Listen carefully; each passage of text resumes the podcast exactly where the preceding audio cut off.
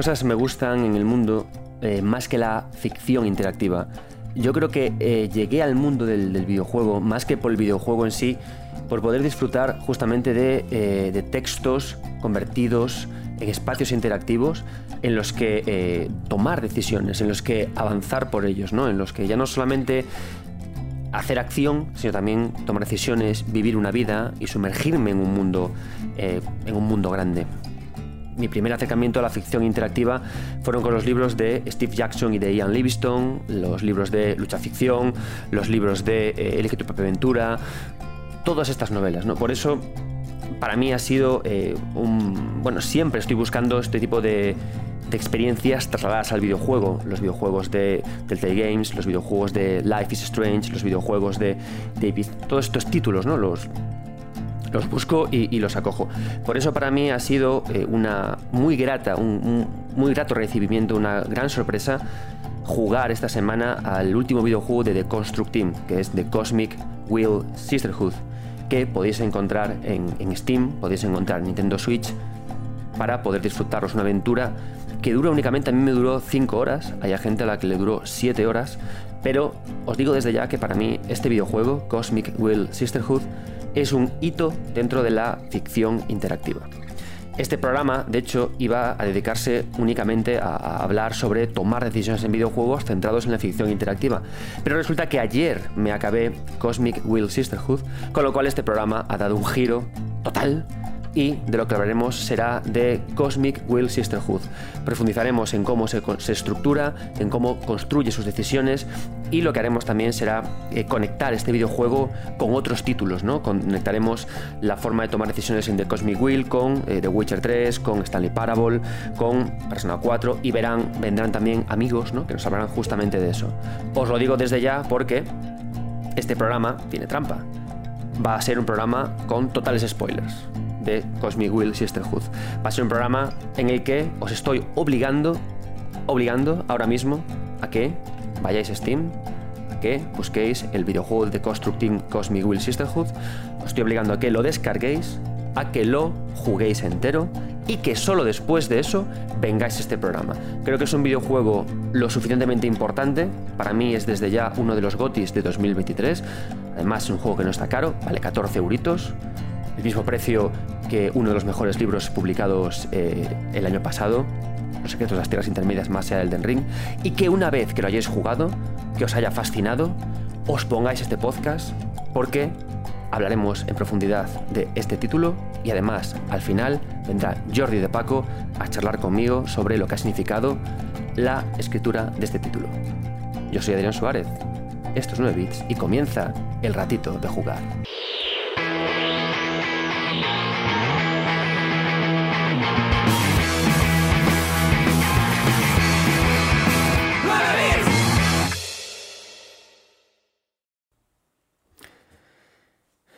Bien, los que os hayáis quedado después de, la intro, bienvenidos.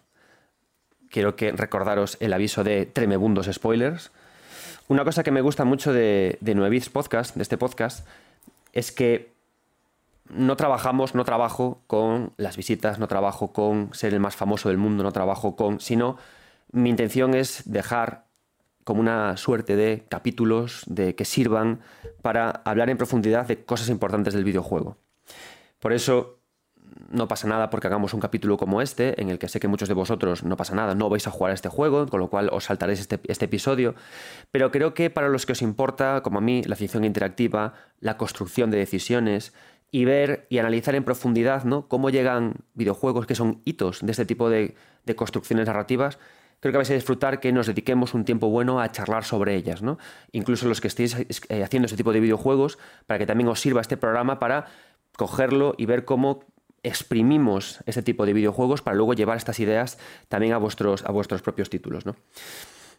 Creo que está guay, ¿no? Me gusta tomarme estas, estas licencias con este podcast y espero que también lo disfrutéis. Y además creo que también es hermoso, ¿no? Cuando a veces escuchas un podcast y alguien te obligue o te sugiera hacer cosas que no tenías pensadas, porque igual vosotros estáis pensando, ¿para qué jugar a The Cosmic Will Sisterhood ahora en agosto si sale Starfield dentro de poco, si sale... No, no, no. Niños, niñas, amigos, amigues, cinco horitas, de vuestra vida, dos tardes, y luego este podcast, y vendréis a darme las gracias. Y vendréis a decirme qué bien todo. Bien, empezamos dicho esto con el, con el programa, con un programa, como digo, que eh, orbitará en torno a The Cosmic Will Sisterhood y que nos servirá también para irnos, para hablar de otros videojuegos y de cómo se toman decisiones, ¿no? Para que no únicamente hablemos de The Cosmic Will, sino también para que hagamos quizás una especie como de catálogo de forma de tomar decisiones en el videojuego. Bien, ¿qué es The Cosmic Will Sisterhood? Bien, como ya lo habéis jugado, Cosmic Will Sisterhood nos cuenta la historia de una pequeña bruja de fortuna que lo que hizo fue coger a su aquelarre, maldecirlo, o sea, maldecirlo no, echó las cartas, ¿no? Y le dijo a Edana, la líder del aquelarre, le dijo a Edana, estoy viendo que el aquelarre va, nuestro aquelarre cósmico va a acabar, va, a destruirse, va a desaparecer. Cuando eh, Fortuna le dijo esto a Edana, a Edana la castigó. La forma de castigar a las brujas en este mundo, en este universo que ha construido de Constructing, es el exilio. Eh, la razón es que las brujas son inmortales. Al ser inmortales no se les puede matar ni tampoco castigar con dolor porque son inmortales. Con lo cual la exilió a un cometa lejano en el que tiene ella su morada. Eh, Fortuna se instaló de nuevo en, este, en esta casa, en esta casa que está en el cometa, una casa que tiene dos pisos, ¿no? Tiene el piso inferior, en el que tiene una zona en la que puede, eh, tiene ahí sus barajas, tiene una cama en la que puede leer, en la que puede estudiar, en la que puede dormir, y una parte superior en la que tiene su caldero de bruja, su, una ventana a la cual ve el cosmos, una silla y una pizarra para lo que pueda apetecerle en el futuro. ¿no? A Edana, además de castigarla con con, el exilio, también le retiró su baraja del tarot y ella, como buena oráculo, usaba la baraja del tarot para poder tomar decisiones. ¿Qué ocurre? Que este exilio al que la Aedana la, condenó es un exilio que duraba mil años. Pero resulta que cuando ya pasaron 200, eh, Fortuna dice, mira, estoy hasta el níspero, estoy aburridísima, ¿no? Con lo cual, recurriendo a una antigua canción que le enseñó su mentora, invoca a un behemoth. ¿Qué es un behemoth? Un behemoth no es que una criatura eh, digamos, ancestral, que está por encima del plano de las brujas, por encima del plano humano, y que puede, tiene la, suerte, tiene el poder de reescribir lo que ocurre en la rueda cósmica. Eh, en este videojuego, la rueda cósmica, la Cosmic Wheel, es una suerte de artefacto místico que regula el destino. Entonces él puede coger la rueda, pararla, detener el giro del destino y cambiar reglas. ¿no? Por eso puede levantar el exilio a, Fortuna. ¿Qué ocurre? Que cuando el Behemoth y Fortuna se encuentran, el Behemoth le exige un pago, le exige que pague. Y tú aquí puedes empezar ya a elegir qué vas a dar a cambio de tu futura libertad. Y así empieza This Cosmic Will Sisterhood.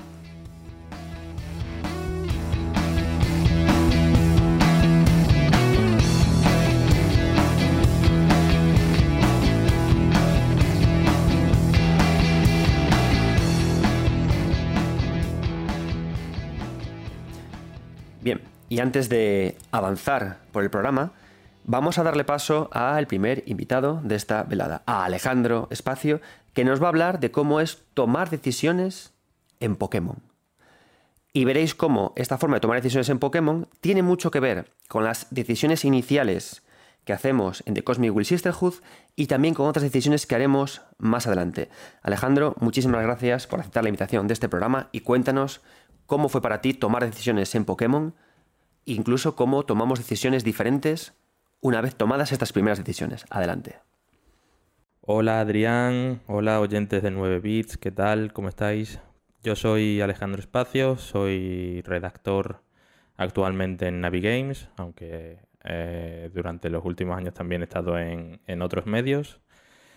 Y también podéis encontrarme eh, junto a mis amigos y compañeros de Navigames, Víctor y Noelia, en Snovic Games Podcast, un podcast que hacemos nosotros tres, donde hablamos de videojuegos, eh, tonterías varias y donde nos vamos mucho por las ramas. Actualmente estamos de vacaciones, ya sabéis que con esto del calor se hace bastante pesado el ponerte a grabar eh, delante de la pantalla, pero pero en pocas semanas volveremos otra vez a, darle caña, así que estáis totalmente invitados. Eh, dejando a un lado ya mi promo, em, le doy las gracias a Adrián por, haberme invitado a, a 9 Bits, me hace muchísima ilusión estar aquí. Y concretamente me hace mucha ilusión hablar de, de Pokémon. Yo en, en, el tweet que puso Adrián sobre, sobre la decisión importante, en mi vida de, los videojuegos, yo la primera que se me vino a la mente fue, fue la primera vez que tienes que escoger un, Pokémon inicial. Eh, en mi caso fue en Pokémon Rubí. Yo por aquel entonces, cuando me compraron el Pokémon Rubí, pues yo tendría 6-7 años. Y, es uno de esos momentos que, yo como jugador tengo, tengo en mis recuerdos y, y, de hecho tengo las imágenes perfectamente grabadas, ¿no? Eh, el momento en el que introduces el cartucho, empiezas a jugar, escoges tu Pokémon inicial, el primer combate, la primera captura. Eh, es un momento que recuerdo con mucha nostalgia. Mm, yo soy una persona que le encanta ahogarse en nostalgia. Eh, me encanta recordar momentos, momentos felices de, mi pasado. Evidentemente los tristes, por, por lo que sea. No me apetece tanto recordarlos. Pero, pero los relacionados con los videojuegos me, me gusta mucho volver a, a revivirlos de alguna manera. Y mm, tanto recuerdo aquel momento que eh, hasta me acuerdo de, de, qué Pokémon escogí. Yo, de los tres que había en el Rubí, eh, Torchid, Maskip y, Trico, yo me cogí Trico porque por aquel entonces yo estaba a tope con, con el anime de Pokémon. Y en ese momento Ash eh, estaba a tope con Trico. Entonces, pues claro, yo que me puse de nombre Ash, el, personaje que yo tenía en Pokémon Rubí se llamaba Ash también, pues evidentemente tenía que tener a Trico en el equipo, ¿no? Pero, mm, claro, esa, esa, primera, esa primera decisión que para muchos, eh, y por esto he escogido precisamente esta decisión, para muchos fue esa, ese primer, esa primera encrucijada a la que nos enfrentamos como jugadores, ¿no? En mi caso, por ejemplo, fueron pues con esos 6-7 años, pero, pero yo creo que muchos podremos recordar que esa decisión fue de las más importantes, si no la más importante cuando empezamos con esto de los videojuegos. ¿no? Eh, puede ser que no sea em, una decisión cuyas consecuencias sean tan drásticas como hay otras en otros videojuegos. Por ejemplo, eh, si habéis jugado a Fallout 3, decidir si detonar la bomba de Megaton o no, eh, evidentemente esas consecuencias son mucho más importantes que, escoger un Pokémon inicial u otro, ¿no? Lo mismo podría ocurrir, por ejemplo, con el final de Nier Automata, que no, no voy a hacer spoiler, ni mucho menos. Los que hayáis jugado a Nier Automata sabéis a qué me refiero, pero eso también tiene unas consecuencias que son eh, Mm, como digo, mucho más drásticas, ¿verdad?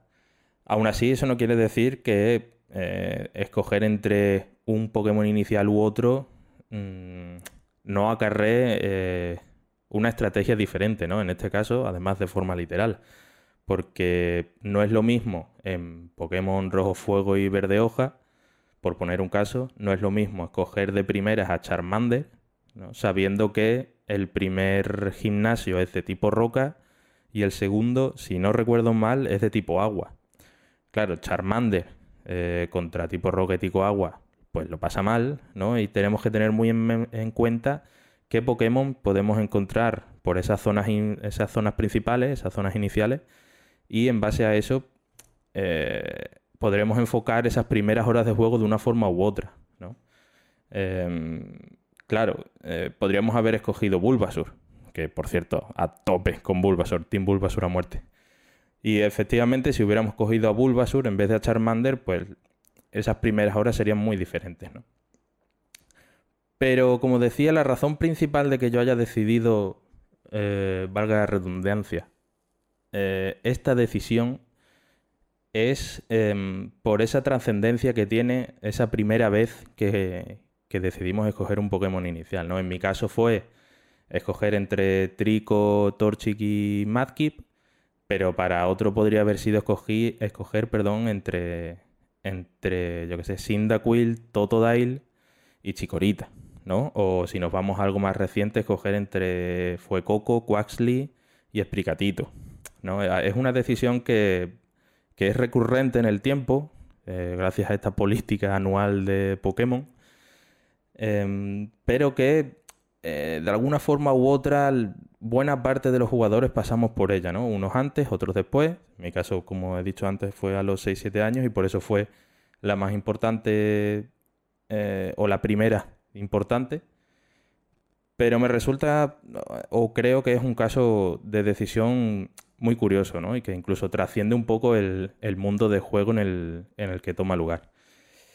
Eh, ¿Volvería yo a coger a Trico? Eh, si volviese a jugar bien Pokémon Rubí, Zafiro o Esmeralda, pues ya adelanto que no, para nada. De hecho, a ver, yo no tengo ni idea del metajuego de Pokémon, ¿vale? Ni del competitivo, ni nada. Yo sigo siendo ese entrenador eh, que tiene los Pokémon más edgys posible. Eh, cuanto más, cuanta más cara de mala leche, cuanto más cara de pocos amigos, más me gusta el Pokémon, ¿vale? Cuanto más agresivo sea el diseño, más me gusta. Eh, Mewtwo, Darkrai, Tiranitar. Estos Pokémon a mí me encantan, ¿vale? Y de hecho no vais a ver en ninguno de sus ataques eh, ataques rollo doble equipo o nada que suba estadísticas ni nada. A mí me gusta ir a saco, ¿vale? Como digo, yo no soy un jugador de competitivo, no tengo ni idea de competitivo. A mí me gusta ir a saco paco. Entonces, en este sentido, eh, en principio, por el tema de estadísticas y tal, a mí me daría igual escoger entre un principal u otro, entre un inicial u otro, perdón. Pero de tantas veces que he vuelto a, a Joen, Em, la experiencia me ha enseñado que con el Pokémon que más cómodo estoy es con, con Madkip, ¿no? Cuando evoluciones ya a Swampert me encanta ese Pokémon. Y claro, eh, también es curioso que, que, sea la experiencia la que, la que te diga o la que te haga cambiar ¿no? de decisión en una encrucijada de este tipo. Eh, claro, si yo volviese a tener 6-7 años, seguramente volvería a coger a Trico, por, por aquella afinidad que tenía en aquel momento con el anime. Pero ahora, con 26 años recién cumplidos, mm, mi cuerpo me dice, cógete a Mazki porque es que te va a ser mucho más fácil. Eh, mucho más fácil pasarte, pasarte el juego, ¿no? Y al final yo, si vuelvo a, a Pokémon Rubí o a Pokémon Esmeralda, lo hago simplemente por recordar una época o un tipo de juego de Pokémon que a día de hoy Game Freak pues no, no me está dando ni mucho menos. Pero bueno, supongo que eso también es, tema para otro día. En fin, eh, no, me quiero enredar más porque me podría pegar aquí hablando de esto horas y horas. Así que nada, eh, de nuevo muchas gracias Adrián por invitarme. Eh, me ha hecho muchísima ilusión, me lo he pasado genial. Eh, y a oyentes de 9 bits, apoyadle en redes sociales, hay que apoyar esto, este tipo de proyectos. Y nada más, nos vemos en el espacio Cowboys.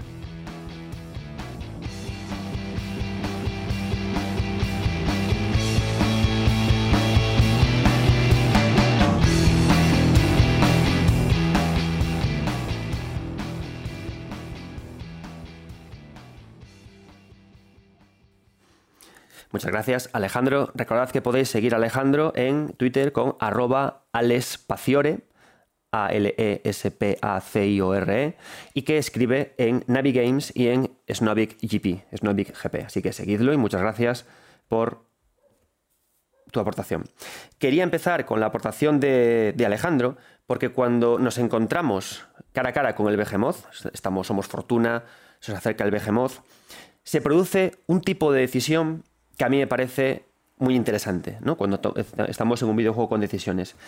Eh, para mí, si tuviera que definir, imaginaos que me, dicen, da una clase sobre videojuegos de decisiones, ¿cómo las analizaríamos, no? Para mí siempre me parece como una pelea, una batalla, ¿no? Y el videojuego que se ha creado es como la resolución, la resolución de esa batalla entre un escritor y la incertidumbre, ¿no? Es decir, cuánta certidumbre le doy al jugador para tomar una decisión o cuánta le quito, cuánta incertidumbre le doy. ¿Le doy certidumbre o le doy incertidumbre? En función de que demos una cosa u otra, conseguimos siempre resultados diferentes, ¿no? Pero es importante que como jugadores sintamos la constancia de que el escritor sabe que está jugando con esa idea. Es decir, que si nos pide una decisión que nos lanza al vacío, sea consciente de lo que ocurre. Es decir, tú me pides que tome una decisión sin tener datos. Bien, eso es, eso es algo que agobia. Es decir, mi nivel de estrés aumenta, ¿no? Cuanta más incertidumbre, mayor nivel de estrés. ¿Por qué? El juego tomará, hará lectura de lo que he decidido, no hará lectura de lo que he decidido, ¿cómo lo hará? El Behemoth nos pide que tomemos una serie de decisiones. Una de las más eh, radicales es que eh, veamos qué queremos sacrificar a cambio de sus dones. Yo en mi caso, por ejemplo, eh, decidí sacrificar mi inmortalidad como bruja. Las brujas, las brujas son inmortales. Entonces, de todo lo que me, él, me presentaba, yo decidí sacrificar mi, mi, inmortalidad. ¿Por qué? Bueno, porque a título personal creo que la inmortalidad es la peor de las condenas. A mí si quieres condenarme a algo, hazme inmortal. Porque soportar el, eterno vacío, soportar me parece algo me parece algo muy duro, ¿no? A mí me gusta mucho, por ejemplo, cuando en el manga de la espada del inmortal, un manga de samuráis que me alucina, me gusta mucho un detalle que hay, porque el protagonista es inmortal, y es que él, como samurái, por, por saber que nunca va a morir, cada vez va peleando peor. Es más descuidado, le dan más cortes, porque le da igual. Entonces, ¿qué ocurre? Que a mí siempre me gusta pensar que la idea de que, de que voy a morir, de la mortalidad, me hace escribir mejor, me hace preocuparme más, me hace vivir más y mejor, de forma más intensa, ¿no? Y yo quiero vivir mejor y de forma más intensa que vivir una vida como si fuera un cojín, ¿no? Porque al final te abotarga. Entonces sí que decidí sacrificar mi, eh, mi inmortalidad. Pero el videojuego te hace tomar otras decisiones, ¿no? Te, te, pide definirte. ¿Por qué? Porque el Behemoth te va a dar, te va a conceder energías de distintas fuentes, ¿no? Energía de agua, de fuego, de tierra y para dártelas te pide que expliques quién eres, ¿no? Entonces, tú claro, cuando un videojuego, cuando un artefacto mecánico te pide que tomes este tipo de decisiones, como cuando te pide que elijas a un Pokémon, tú no piensas en realidad en ti mismo. Lo que piensas es cómo esta serie de decisiones me van a afectar positivo o negativamente en el transcurso de la aventura. Incluso, muchas veces cuando tomamos este tipo de decisiones pensamos, qué decisiones me van a permitir ver todos los finales posibles del videojuego. Entonces, claro, ¿qué ocurre? Que el nivel de incertidumbre es altísimo, es muy alto, ¿no? Hace una cosa muy interesante en este sentido el, videojuego, y es que el Behemoth, a medida que nos hace estas preguntas, se ríe de nosotros y nos dice, tomaré muy en cuenta estas decisiones, las tomaré muy en cuenta.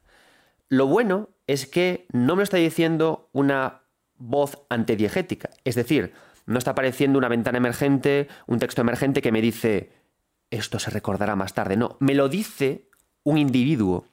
El Behemoth, además, está muy guay porque cuando empezamos a charlar entre Fortuna y él, que a mí esto me parece una escritura muy buena, una idea muy buena que ha tenido Jordi de Paco, es que el Behemoth aparece y cuando tú piensas, Fortuna también lo piensa, la bruja lo piensa, que le va a hablar de una forma como muy grandilocuente, muy en poesía, muy en rima, muy... No, no, le habla como de tú a tú, ¿no? Y de hecho toda la escritura del juego tiene ese tono. Eh, Oye tía, ¿cómo te va? Eh, jo, qué, movidón. ¿Por qué? Porque eso te sirve justamente para aterrizar las ideas. Es decir, cuando yo empecé a ver que el Behemoth me hablaba de tú a tú, cuando empecé a ver que Fortuna me hablaba en un tono muy coloquial, es como que adquirí cierta certidumbre de que es importante que hablara de cómo era yo que dejara de pensar en, consecuencias o en premios externos a mí mismo y que empezara más a pensar en un nivel humano, ¿no? En plan, ah, vale, vale, este juego va de hablar de personas, este juego va de que explique cómo soy yo, este juego va de que cuente quién soy, ¿no? Y eso estuvo muy bien, eso estuvo guay, porque eso me ayudó a disfrutar de mi incertidumbre, pero rebajando ese nivel de ansiedad que te da, de estrés que te da, por no saber lo que va a pasar. Porque entre el behemoth que me hablaba de tú a tú, que me decía que esto se iba a recordar, y la forma en que se desarrollaba la conversación, decidí contestar de forma abierta. Decidí responder lo que yo pensaba que quería ser, ¿no? Y le dije al behemoth que para mí el mayor de los poderes es la sabiduría, que creo que es más importante el individuo al, al grupo porque creo que primero tenemos que ser felices nosotros mismos para hacer felices a los demás. Porque si no, al final es como que queremos hacer felices a los demás por, por egoísmo, ¿no? Para que a través de su felicidad nosotros seamos felices. Creo que hay que buscar la paz interior y luego llevarlo a los demás, ¿no? Entonces, eh, este, este juego, al, aterrizar así el arranque, me permitió tomar estas decisiones y tener estos procesos mentales que, que, estoy teniendo, ¿no? Cuando en Pokémon ocurre esto, es al contrario. Es decir, el juego no te advierte de nada de lo que va a pasar la idea de Pokémon es que tú elijas un, Pokémon inicial, al final los Pokémon son muy fáciles, los juegos de Pokémon no pasa nada, pero que te ayude sobre todo a los primeros gimnasios. Pero tú no sabes en todo momento que a quién te vas a encontrar en los primeros gimnasios. Y si eres un poco malo y jugar regular, puede ser que ese primer Pokémon te haga muy difícil pasar por el primer gimnasio y que tengas que irte a una zona de hierba alta, a coger otro Pokémon y que te acabe suponiendo un escollo, ¿no? Entonces, fijaos al final cómo funciona decisiones que al final están al mismo nivel, ¿no? En plan, tomo una decisión sin tener ningún tipo de, de certidumbre. Pero como en Pokémon hay un estrés, en este caso Alejandro, ¿qué decía Alejandro? Alejandro, al final, ¿qué hacemos? Nos, agarramos a cosas, ¿no? Por ejemplo, yo, ¿qué, hice? Me agarré a la idea de que el Behemoth era humano. Y en base a esa humanidad, yo dije, vale, pues yo también voy a, voy a tomar decisiones humanas. Pero Alejandro, ¿qué decía? Alejandro Espacio, ¿qué decía en su, en su vídeo? Él se agarraba a una estética. ¿Por qué? Porque es lo que, lo que ocurre. Cuando estamos enfrentados a una decisión llena de incertidumbre, nos construimos una certidumbre si no la tenemos. Y Alejandro empezó a decir que él se preocupaba más de Pokémon que eran edgys, de Pokémon que tenían esta mirada más dura. ¿Os dais cuenta? Porque cuando hay una alta incertidumbre en un videojuego, nos construimos una certidumbre. La pregunta es, pues decía antes lo de cómo el escritor es consciente de esto. ¿Qué certidumbre le sugiero al jugador que se construya? En este caso, en The Cosmic Wheel, es a través de la humanidad. ¿Qué hace Pokémon? Pasa, pasa, te obliga a que tú decidas tu camino Pokémon, a que sufras los problemas que pueden ocurrir y a que tengas ese punto de ansiedad loco al comienzo del juego. Y que además luego esto genere cosas en redes sociales como cuál es el Pokémon inicial favorito, en base a qué, en base a cómo me soluciona los primeros gimnasios, en base a cómo me soluciona el final. ¡Ah!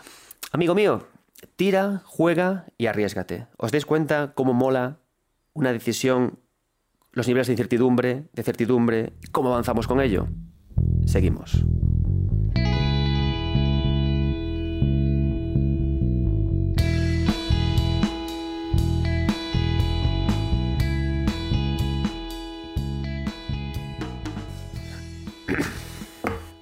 Bien, seguimos. Em, una parte que a mí me parece muy importante cuando trabajamos con juegos de decisiones, y veis que voy a seguir con la incertidumbre, la certidumbre, cómo lanzo al jugador auxilios y no, es cómo estructuramos el juego, tanto a nivel estético como de ritmos narrativos, para poder todo el tiempo eh, llevarlo a espacios de mucha duda, de que, madre de Dios, qué inseguro me siento, habré que decido, y luego llevarlo a espacios seguros, espacios tranquilos, espacios serenos, ¿no? ¿Cómo hace esto eh, Cosmic Will Sisterhood? Vale, para empezar, lo que voy a contar ahora no es flor de un día. Una cosa que tiene muy buena de Construct Team es que es un, es un estudio de desarrollo que itera.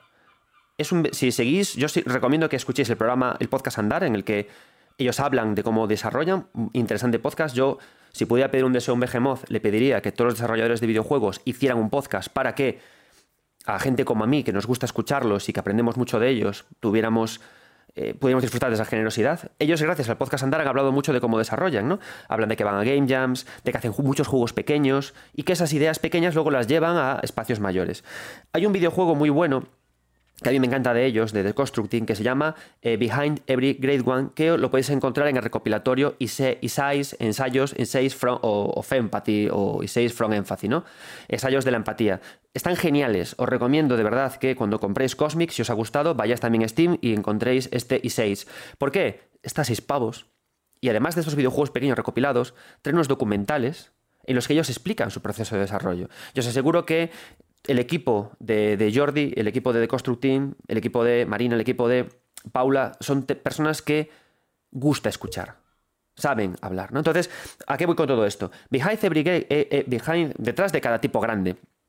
Es un título en el que se producen una suerte de decisiones en, habitaciones cerradas, eh, con una perspectiva isométrica y en píxel, ¿no? Entonces, mola porque lo que hace Behind Every Great One es que hace que nuestro personaje femenino, no os voy a contar de qué va porque quiero que lo juguéis, tenga que tomar decisiones, pero siempre en su casa. ¿Qué ocurre? Que mola mucho porque la casa es un espacio que nos aporta seguridad. Estoy en mi casa, ¿qué me puede pasar? Pero a la vez produce, añade en esa misma casa, en lo que esta chica en Behind Every Great One tiene que tomar decisiones, añade elementos de estrés, estresores, elementos de incertidumbre, a los que tenemos que ir. Entonces, ¿qué pasa? que en todo momento se genera un espacio de juego a, plano fijo, constante, es esa zona, aunque bueno, en Behind hay habitaciones, en el que se cruza incertidumbre con certidumbre. ¿Cómo llevan esto a Cosmic Will Sisterhood? Y esto mola un montón. En The Cosmic Will Sisterhood, yo por, cierto lo jugué en Steam Deck que iba genial, eh, nuestra protagonista está siempre viviendo en su misma casa. Está quieta ahí. Ahí. Salvo cuando el juego llega a, sus momentos finales en los que se va a una. Bueno, a este lugar de convención de brujas, si habéis jugado sabéis a lo que me refiero, en el que hay que hacer un juicio, ¿no? Y, hablar de, de, este aquelar que va a pasar con él, ¿no? En realidad, ¿va a desaparecer o no? Entonces, estamos de tiempo en una zona segura. Y además, eh, Paula, la encargada de, hacer la música del, videojuego, ha creado unas composiciones musicales que sobre todo invitan a la calma, al estar, a la paciencia.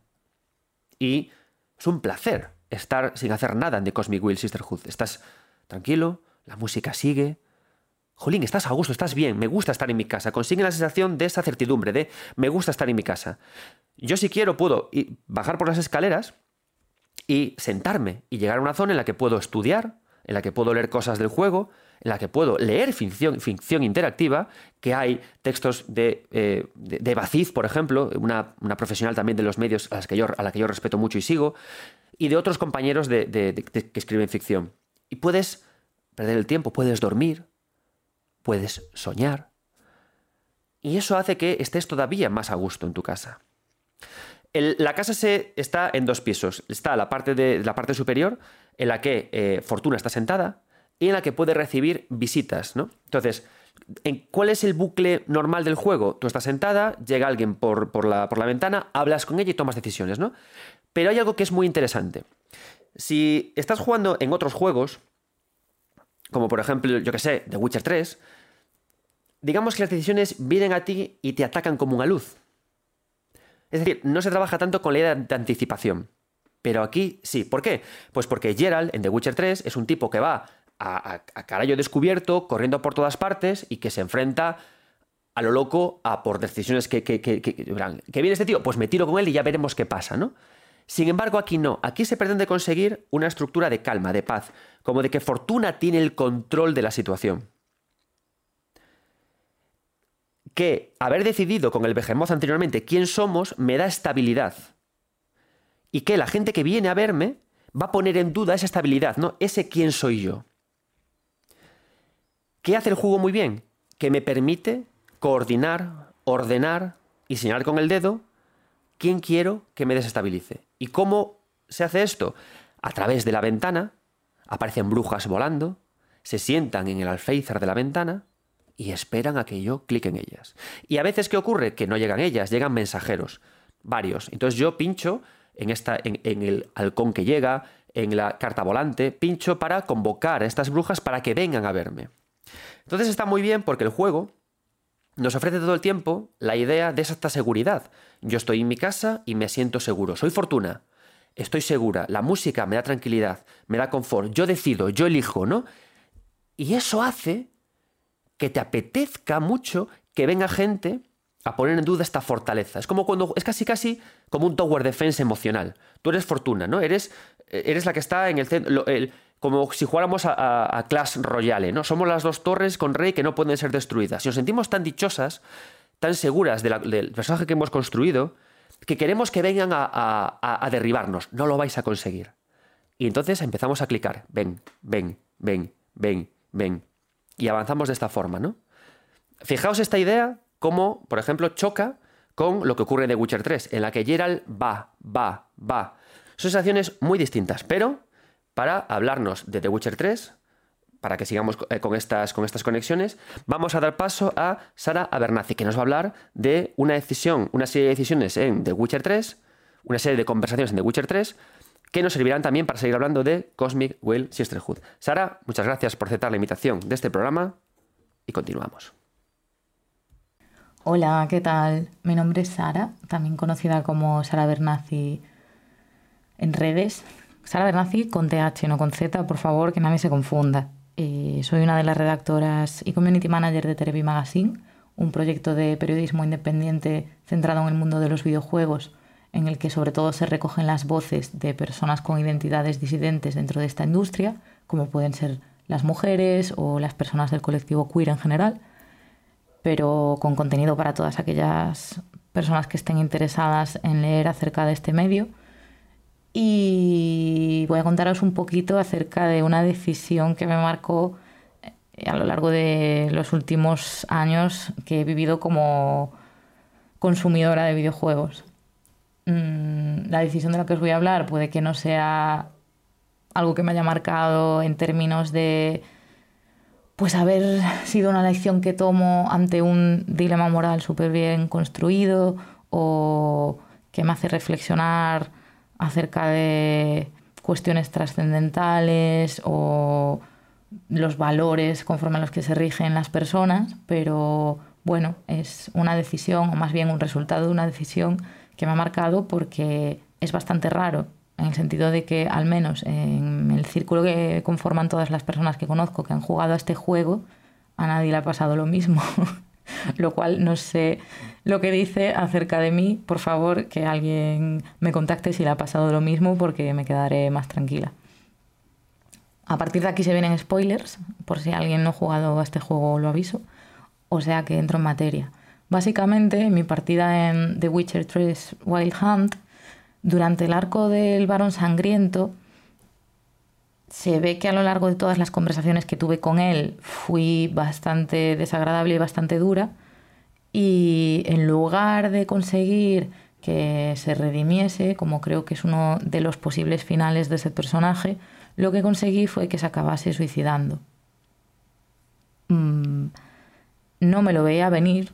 Me sorprendió bastante que los desarrolladores del juego en CD Projekt hubiesen pensado en esa posibilidad. Así que, bueno, pues como me, impactó bastante este desenlace, eh, quería hablar de él. Y también es cierto que a lo mejor esto es hacer un poco trampa ante la pregunta que hizo Adrián en Twitter, que fue la que me imagino que dio origen a este programa, porque sí que es cierto que no es una decisión sola, sino que es una circunstancia fruto de una serie de decisiones que fui tomando a nivel micro en cada una de las interacciones que tuve con este personaje. Yo he de decir que en la mayoría de juegos que implican tomar decisiones en conversaciones suelo intentar ser empática e intentar comprender al personaje que me he encontrado, eh, intentar entender un poco sus circunstancias y obviamente si veo que es una persona que me cae mal, pues le contestaré mal, pero bueno, ser alguien medianamente cauto, no soy una de esas personas que aprovechan para portarse fatal y hacer el mal, gracias al círculo mágico de los videojuegos, pero en este caso pues me tomé las libertades de ser dura con este personaje porque creo recordar, y que alguien me corrija si me equivoco, pero creo que no, creo recordar que este personaje eh, era explícitamente un maltratador y una persona abusiva hacia su familia. Así que, bueno, pues aquí queda esta pequeña historia. Mm, no sé si servirá para hablar sobre algo, ¿no? Quizá a lo mejor sobre dónde ponen los límites de lo que le ocurren a los personajes, los desarrolladores, o cómo llegan a este posible desenlace dentro de todos los, los desenlaces posibles dentro del árbol de decisiones del juego. Pero bueno, me imagino que hay otras personas que hablarán sobre otros títulos que también me han marcado, como los Life is Strange, que no solo te ponen en decisiones difíciles a lo largo del juego, sino que las decisiones finales que debes tomar sí que te hacen pensar bastante acerca de tus prioridades y tus esquemas morales. Pero ya le cedo la palabra a las personas que quieran hablar sobre ello. Sin más, eso, dejo por aquí mi, mi testimonio y bueno, alabo la capacidad que tienen los videojuegos no solo para entretenernos, sino para mostrarnos también formas de aprender por medio de la presentación de diferentes dilemas morales.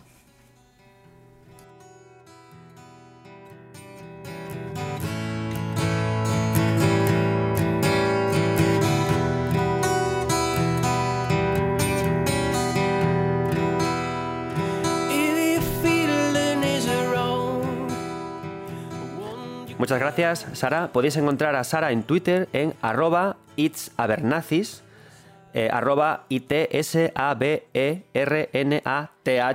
YS. Y podéis leerla en el interesante Terebi Magazine, en Criticat y también en el podcast, también muy guay, eh, Nat Moderada. Muchísimas gracias, Sara, por, por este ratito y por participar en este, en este programa. Yo creo que si todos nos ha pasado, si tenemos que recordar un momento interesante de The Witcher 3 es la conversación con el varón sangriento. Yo reconoceré que The Witcher 3 no es para nada santo de mi devoción, no es un juego que me guste, que me guste demasiado, lo jugué en su momento, pero me acabó extenuando, ¿no? Creo que si me dieran un paquetito de The Witcher 3 únicamente con las misiones de conversación estaría mucho más cómodo. ¿Qué es lo interesante de The Witcher 3? De esta conversación con el varón sangriento. Una cosa que, que Sara marca. Las consecuencias impro que no te esperas. ¿no? En este caso, por ejemplo, lo que hablaba ella del suicidio del varón, ¿no? de este final fatal. Esto es algo muy guay de cuando estamos eh, jugando a videojuegos, ¿no? La transgresión de lo que pensamos que va a ocurrir, ¿no? De me siento seguro, como hablábamos de Fortuna, de la bruja de Cosmic, y que luego pase algo que se escapa de nuestras manos. Es fundamental esto cuando hacemos un juego de decisiones. Es decir, muchas veces podemos creer que la idea de eh, hacer videojuegos de decisiones consiste en em, poder hacer, o sea, trastocar el mundo como queramos, y se puede ser. Yo ahora mismo estoy jugando también a Baldur's Gate 3, del cual también haremos un podcast, y va un poco a eso, ¿no? Es decir, creo decisiones para ver hasta qué punto puedo ramificar lo que ocurre. Es una forma de hacer decisiones muy guay, también, ¿no? Es un mundo muy abierto, muy sistémico, y a través de decisiones puedo tener historias totalmente diferentes de uno y otro. Pero, personalmente, y es las que más me el tipo de decisiones que más me gustan y que Cosmic creo que se, mete en este grupo y también lo que ocurre con el Bruno Sangriento son las la toma de decisiones, digamos, por decirlo académicamente, cabronas. Las que van a poner en duda quién eres, qué piensas ser, ¿no? Y aunque The Witcher 3, con este Geralt que va atacando, o Fortuna que defiende las decisiones, mola porque, en ambos sentidos, se construye un personaje con esta decisión Gerald se siente poderoso porque va de frente a por el enemigo. Nada le puede salir mal. Fortuna se siente poderosa porque está esperando al enemigo. Nada le puede salir mal. Pero os dais cuenta, son construcciones que se hacen de cómo a dónde llegamos. La idea es que cuando llegamos, y yo recuerdo que me pasó con Sara, no esperaba que se podía suicidar, y llegas como Gerald a esta persona y tú te ves tan poderoso, tan brujo, tan seductor, ¿no? Tan con tus dos espadas, oh my god, qué, espada tan fornida tengo, ah, no encuentro camisas de mi talla. ¿Crees que nada va a salir mal? ¿Que vas a llegar al castillo y vas a solucionarlo todo? Y no lo solucionas. Y eso te va cambiando poco a poco. Creo que está muy bien esto porque te va volviendo más humano. Creo que romper al, al personaje, romper al avatar, tiene que hacerse para ir en busca de la humanidad.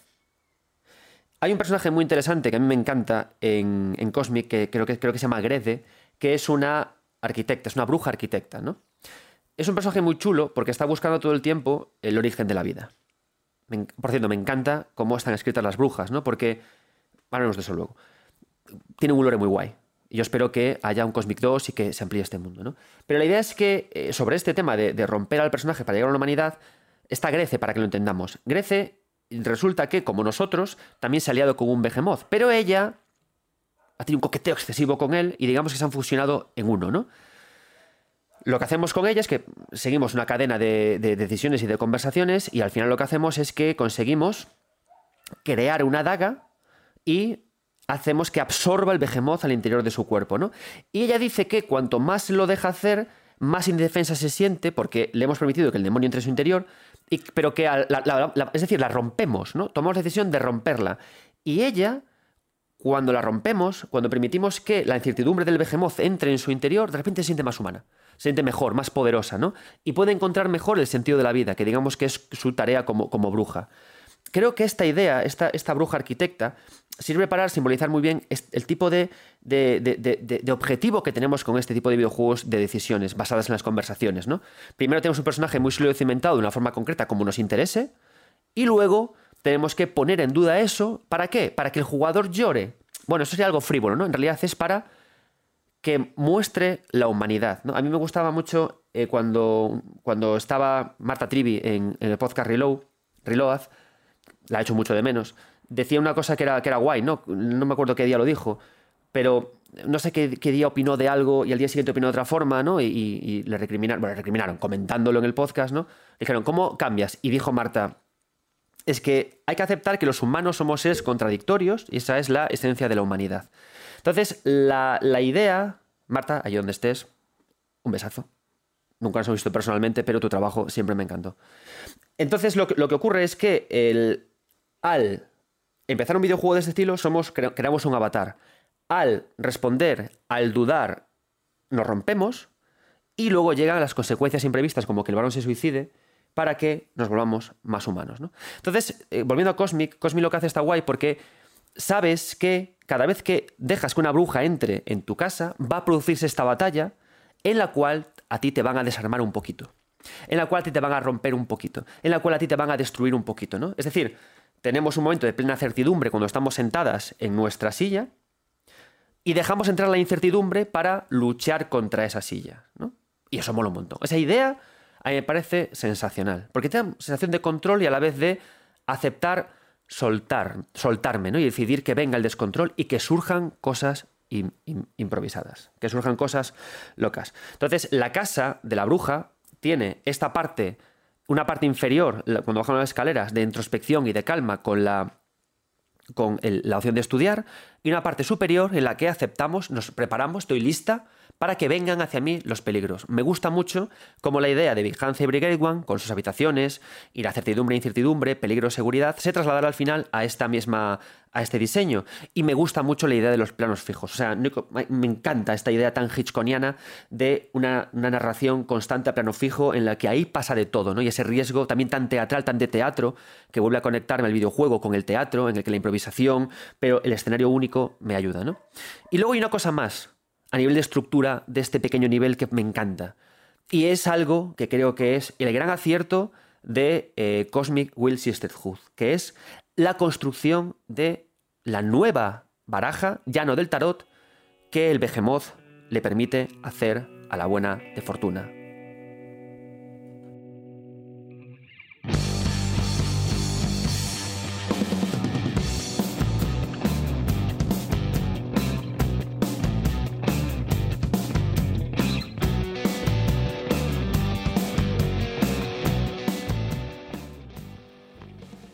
Pero antes de avanzar, antes de seguir por aquí, por la, hablar de la baraja de cartas que tiene Fortuna, me gustaría que viniera el siguiente invitado de esta velada, que va a ser Pablo Sánchez de Rojas, que va a hablar de un videojuego y de un momento de un videojuego que vais a descubrir cómo es muy parecido a cómo echa las cartas la buena de Fortuna. Pablo Sánchez de Rojas, de La Regla del 3, Spoonie en Twitter. Háblanos de qué videojuego, en qué decisión de qué videojuego para ti fue importante. Y veremos cómo lo conectamos con Cosmic Will. Muy buenas a todos, soy Pablo Sánchez de Rojas de La Regla del 3, el podcast de videojuegos en el que siempre somos tres. Y ya que hoy estamos hablando de decisiones en los videojuegos, para mí es imperativo mencionar The Stanley Parable. Por si alguien no lo conoce, The Stanley Parable es un juego de David Redden y William Pugh que salió inicialmente como mod de Half-Life 2. No sería hasta el año 2013 cuando se rehace y se publica de forma de remake standalone bajo el paraguas de Steam Greenlight. En este título tomamos el papel de Stanley, empleado 427 de una oficina, cuyo trabajo consiste en sentarse cada día delante del ordenador y pulsar las teclas que le va diciendo la pantalla, hasta que un buen día el ordenador no le da ninguna instrucción. Stanley se levanta, desorientado, solo para encontrarse su oficina completamente desierta, un espacio liminal que será el escenario constante en este Walking Simulator. Como iba diciendo, Stanley se levanta y bajo las órdenes del narrador sale de su cubículo y recorre su oficina hasta encontrarse frente a dos puertas. En ese momento, el narrador nos dice que Stanley atravesó la puerta de la izquierda y el juego nos da el control para que hagamos lo que queramos. Este instante, para mí, es tremendamente memorable, porque encapsula muy bien los tropos principales que maneja de Stanley Parable. La ilusión del libre albedrío, la incertidumbre en las decisiones de un sistema de información incompleta, y especialmente las sutilezas en la comunicación entre autor y jugador, en este caso a través siempre de la voz del narrador, interpretado brillantemente por Kevin Brighton, y que es capaz de transmitirnos un abanico enorme de emociones según el camino que vayamos eligiendo. Pero volvamos a la sala de las dos puertas. Decía que este instante es crucial, ya que aquí es cuando el jugador se ve ante la primera disyuntiva del juego. ¿Vamos a obedecer al narrador como buenos chicos e ir por la puerta de la izquierda? ¿O nos vamos a rebelar contra su voluntad, haciendo lo que el juego no espera e iremos por la puerta de la derecha? Bueno, este concepto de forma tangencial ha sido tratado, por ejemplo, en películas como Más extraño que la ficción. Sin embargo, hay que decir que brilla mucho más gracias a la cualidad intrínseca del videojuego. Sí, amigos, la interactividad. El juego funciona como una suerte de elige tu propia aventura. Cada decisión va abriendo distintos caminos en los que se nos sorprende con numerosas rupturas de la cuarta pared, referencias al medio y todo tipo de situaciones, a cada cual más inverosímil, siempre aderezadas con el humor de los diálogos del, narrador. Y sin querer dar demasiados detalles que puedan arruinar la experiencia de una primera partida, solo diré que esconderse en el armario de las escobas es una decisión válida en The Stanley Parable. Al llegar al final de cada rama, el juego se reseteará y volverá al principio. Aparentemente, ya que hay algunos caminos que solo se abren tras cumplir ciertas condiciones. Pero esto será tema quizá para otro momento. Por cierto, quien quiera jugarlo, quizá la mejor opción sea la versión Ultra Deluxe que salió en 2022 para plataformas actuales, que funciona como una especie de expansión, remake, segunda parte. Bueno, tendríais que probarlo para entenderlo del todo. Y con esto me despido. Si no habéis jugado The Stanley Parable, hacerlo ya.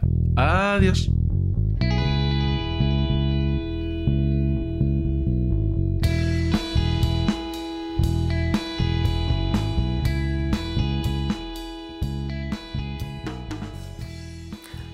Muchas gracias Pablo por tu aportación.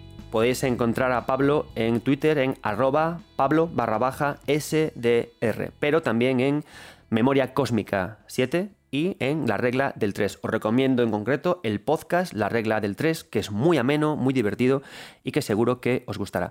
Vale, sobre The Stanley Parable. Eh, antes de seguir, una cosa que ha sido súper bonita es que David Redden, autor de Stanley Parable, pusiera por Twitter que Cosmic Will Sisterhood ha sido una de las experiencias narrativas más chulas que ha tenido recientemente. Para que veáis también que no es que yo me venga de gafapasta, sino que en realidad sí que es un juego importante Cosmic Will. Vale. ¿Por qué quería relacionar las cartas del tarot con Stanley Parable? Mirad. Por varias cosas. Vamos a empezar por el principio, ¿no? Esta, esta, la idea de la construcción de barajas del tarot. Mirad. Hay una cosa que es importante cuando hacemos juegos de decisiones, cuando creo que los hacemos, y es la agencia que le damos al jugador y la parte lúdica que le añadimos a estos videojuegos de decisiones. Es una parte muy complicada. Si pensamos en los videojuegos de David Cage, tiene la parte de tomar decisiones, pero luego tiene también la necesidad de añadirle una parte lúdica, una parte de juego, una parte más gaming, ¿no? ¿Qué hace David Cage? Tenemos el, sobre todo los quick time events, ¿no? Le añade una parte en la que, digamos, nos olvidamos de decidir, ¿no? Nos, nos desestresamos. También es una de estas, de nuevo, ¿no? Lo importante de, de, los contrastes en estos juegos, ¿no? Para que entonces le da una parte de quit and events en los que pasan cosas y que además los vinculamos a cómo tomamos decisiones. ¿no? Em, con los juegos de David Cage tomamos justamente decisiones hablando, pero en función de cómo sea nuestro desempeño en estos juegos, en estos quit and events, ocurre una cosa u otra. Vale, tenemos ahí, ¿no? ¿Qué ocurre, por ejemplo, con los de Telltale Games? Vale, pues lo que hacemos es que tenemos decisiones y le añadimos una parte lúdica en la que el jugador controla al, monigote y hace unas pequeñas cosas a lo eh, aventura gráfica. Vale, ¿no? Entonces, como veis, siempre hay una parte de decisiones y una parte lúdica que conecta con la parte de decisiones como tal, la parte más textual, la parte más de ficción interactiva. ¿Qué problema suelen tener David Cage o Telltale Games? Pues honestamente, que estas partes lúdicas son una basura. Diréis, jolín, Adri, qué duro eres para ser tú siempre tan moderado. Y lo entiendo. Por supuesto yo que son una basura, entendedme, para mí, desde mi punto de vista.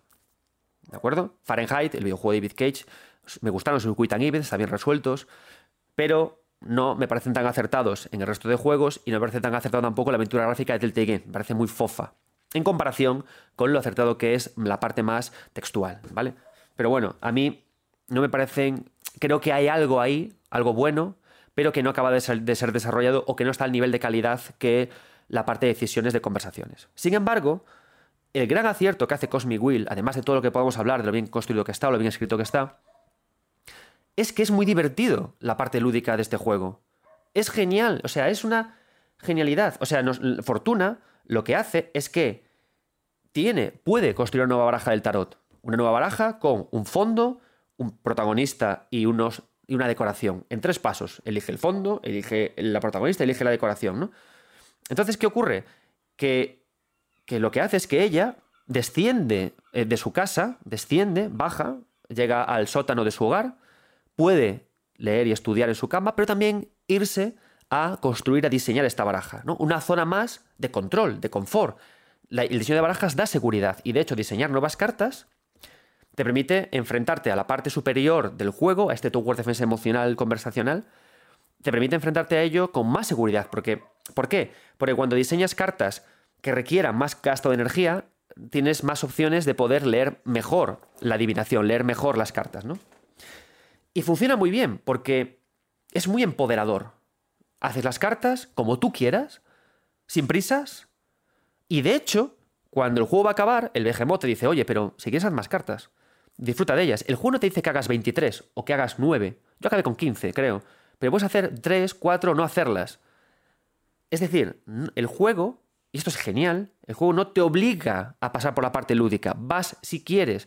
Que esto es una cosa también muy de, de Miyazaki, porque por ejemplo en Bloodborne, es una, esta es una tontería que mí siempre me fascina. ¿no? Cuando acabamos, creo que era con la vicaria Amelia, y vamos a tocar el cráneo, creo que es el cráneo de Ludwig, eh, que brilla, tenemos que tocarlo para activar una cinemática. Es decir, la cinemática no se activa sola, no me asalta, no me rompe los ritmos de juego porque el juego sale de los cojones, sino porque yo quiero. Entonces, a mí me gusta mucho esta generosidad del desarrollador, ¿no? De decirme, no, no, no, no te obligo. No te salto una cinemática porque quieres. O como en Breath of the Wild. No, no, la cinemática la buscas tú, está en los recuerdos. La pinchas tú. No te obligo. Puedes jugar igual sin hacerlo. Aquí pasa lo mismo. Aquí el juego te dice, no, no, si solo quieres conversar y charlar, no tienes que irte a esta fase, pero puedes ir. Entonces vas porque quieres. ¿Sabéis el placer que es? Ir porque quiero. Primera decisión, voy porque quiero. Desciendo. Y empiezo a montarme la baraja como yo quiero. Por supuesto, puedo montarme mejores cartas en función de cuántas conversaciones he tenido antes, porque conversar, tomar decisiones me da energía y esa energía la invierto en cartas más poderosas, ¿no? Pero las voy montando a mi aire, con tranquilidad, con paciencia. Cosmic Will te permite que si estás muy, muy estresado por jugar, pares y hagas tus cartas. Y luego leas y estudies y que sientas de esa forma quién es Fortuna, que esto es otro gran acierto, ¿no? El poder dar espacio en el videojuego a desarrollar al personaje sin contarte cómo es. Nadie te dice, oh Fortuna, ¿cómo te gusta leer? Oh Fortuna, ¿cómo te gusta dibujar? No, no, eso lo construyes tú. Por ejemplo, a mi Fortuna no le gusta mucho estudiar, pero le gusta leer ficción interactiva del que están escritos. Y la lee muy rápido y decide muy rápido. Y es un poco chapucera haciendo barajas del tarot. Es mi fortuna, pero nadie me lo ha dicho, lo he descubierto yo. Pero hay algo muy chulo con esto además. Y aquí vamos a, lo que me recuerdo mucho de Stanley Parable. En el momento en el que montamos nuestras cartas, las tenemos hechas, todas, las tenemos hechas, las tenemos perfectas, montadas, las que queramos, de repente entonces llega alguien a nuestra ventana. Y entonces nos, se suceden una serie de eventos y esta persona nos pide que le leamos las cartas. Oye, léeme el futuro, ¿no? Perfecto. ¿Qué ocurre? ¿Cómo se construye esto visualmente? Y quiero que penséis ahora en las dos puertas que, de las que hablaba Pablo Sánchez de Roja, estas dos puertas, el comienzo de Stanley Parable, con lo que voy a decir ahora. Fortuna baraja las cartas y le dice a, le dice a la persona que tiene delante, vale, vamos a hablar de tu pareja, una lectura sobre tu pareja y una lectura sobre tu futuro. Entonces, en el momento ese, aparecen dibujados en la pantalla dos siluetas, una, una silueta rectangular como una puerta de tu pareja y otra silueta rectangular como una puerta de lo que es. Y sacas una carta. Y tú esa carta que sacas la puedes colocar en la silueta que tú quieras. Te puede ser una carta, por ejemplo, las tentaciones de la carne, ¿no? La carta. Y tú puedes elegir si las tentaciones de la carne la metes por la puerta 1, tu pareja, o la puerta 2 sobre tu futuro. Es decir, mola porque eh, formalmente recuerda mucho esas dos puertas de, Stanley Parable. Y además, de una forma muy interesante, recordemos que en Stanley Parable, como comentaba Pablo, hay un narrador extradigético fuera del juego que habla de nosotros. Este narrador en este juego, en Cosmic Wheel, es la descripción de la carta. Cuando nosotros mezclamos el fondo, la figura principal y la decoración, en, el momento de la construcción de la baraja, sale un texto. Esta carta simboliza el no sé qué, el no sé cuánto, el no sé qué. Los lobos quieren decir manada. Entonces, esto se convierte en ese narrador externo que no nos asalta, lo hemos construido nosotros. Qué gran acierto. Y ahí decidimos. Esta carta, ¿a dónde me lleva? Pum, pum, pum, pum. Entonces tenemos, por una parte, que ese narrador externo de Stanley Parable está en la descripción de la carta, las puertas funcionan como las siluetas en las que tenemos que colocar una carta u otra, pero es que además el juego, en la parte inferior de la pantalla, te da varias opciones. Es decir, una carta le da a, Fortuna varias lecturas.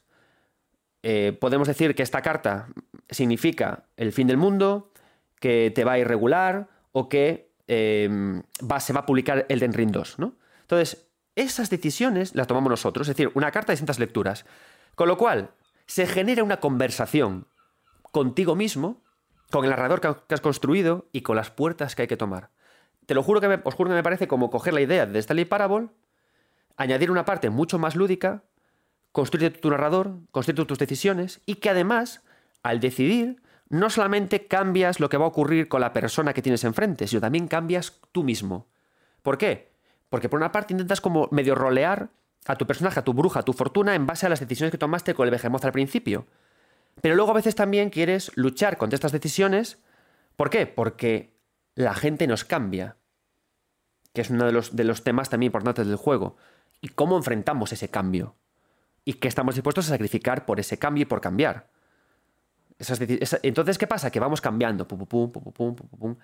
y todo eso se consigue con esta construcción de mazo.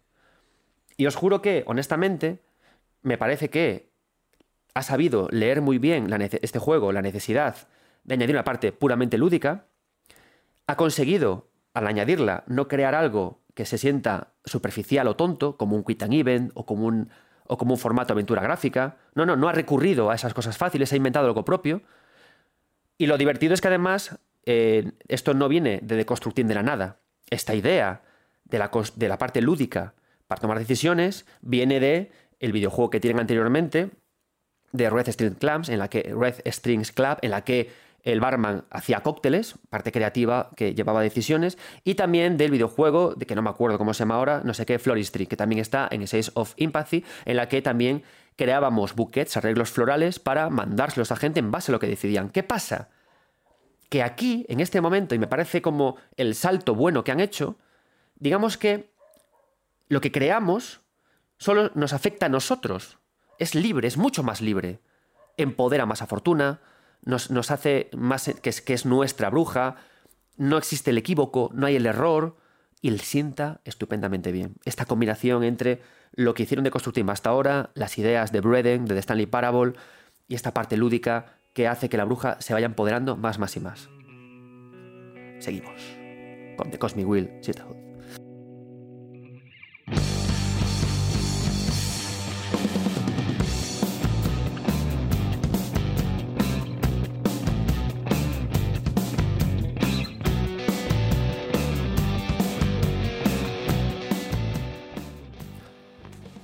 Continuamos en este programa especial dedicado a Cosmic Will Sisterhood, dedicado a decidir.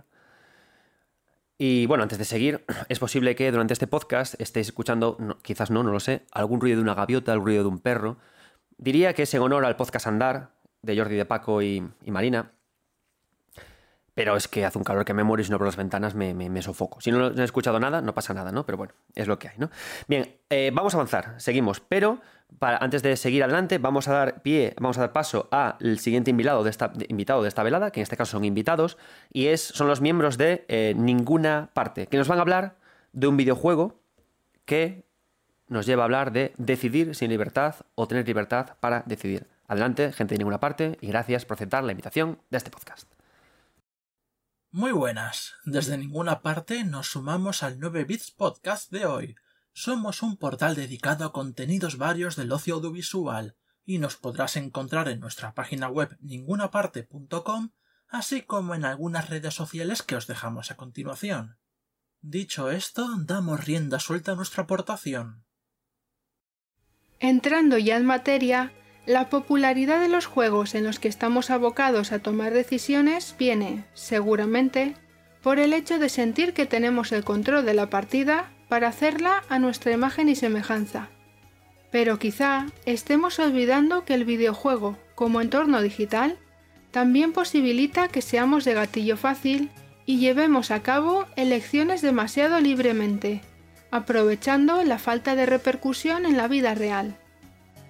Relacionado con esta última idea, desde ninguna parte recordamos claramente los últimos compases de Adiós, caso mío, el último de los capítulos del videojuego Ice Attorney Justice for All.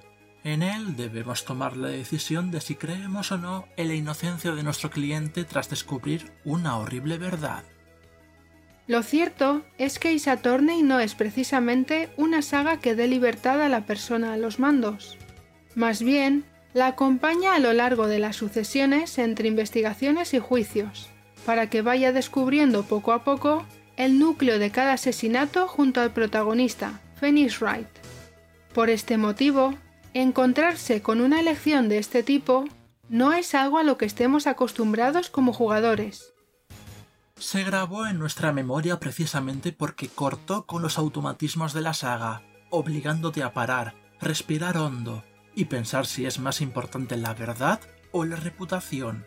Y lo mejor de todo es que aún a día de hoy hace que sientas el peso de la justicia incluso sin ser abogado ni letrado de ningún tipo.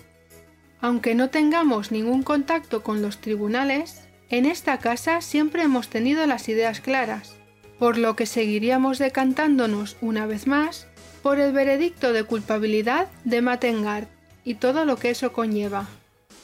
Si creéis que lo decimos porque la vida en píxeles es más sencilla, la verdad, esperamos no tener que comprobarlo.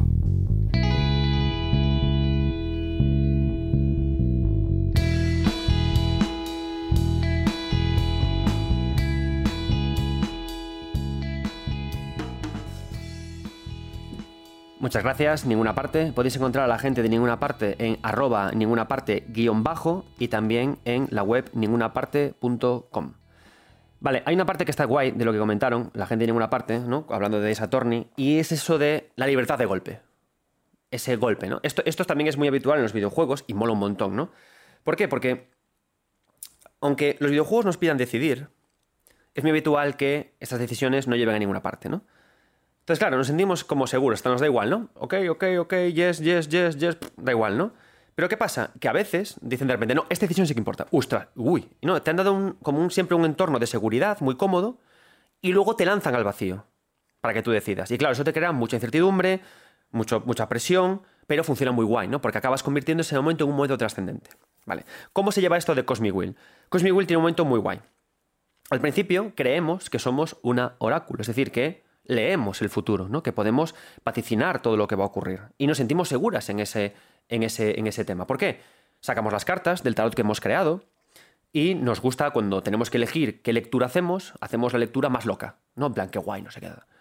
La lectura más loca, creamos planos nuevos, no sé cuánto, estamos como muy empoderadas, ¿no? Y esto se suma a ideas que decía antes, ¿no?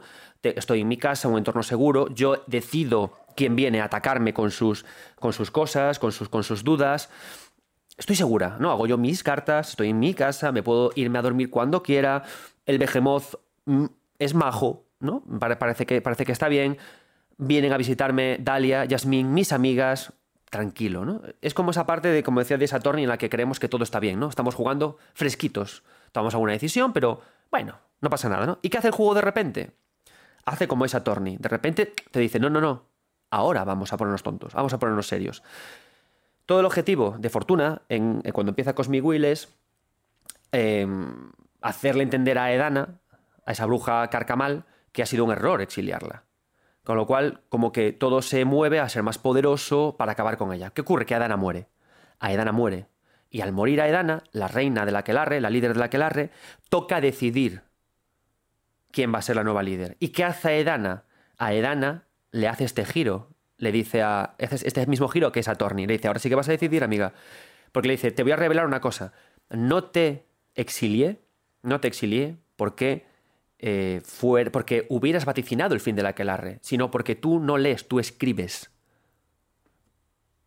Y has escrito el fin de la aquelarre. Con lo cual, nos ponemos serios y sabemos que todo lo que decidamos a partir de ahora no es una lectura, sino que podemos reescribir el pasado, el presente y el futuro.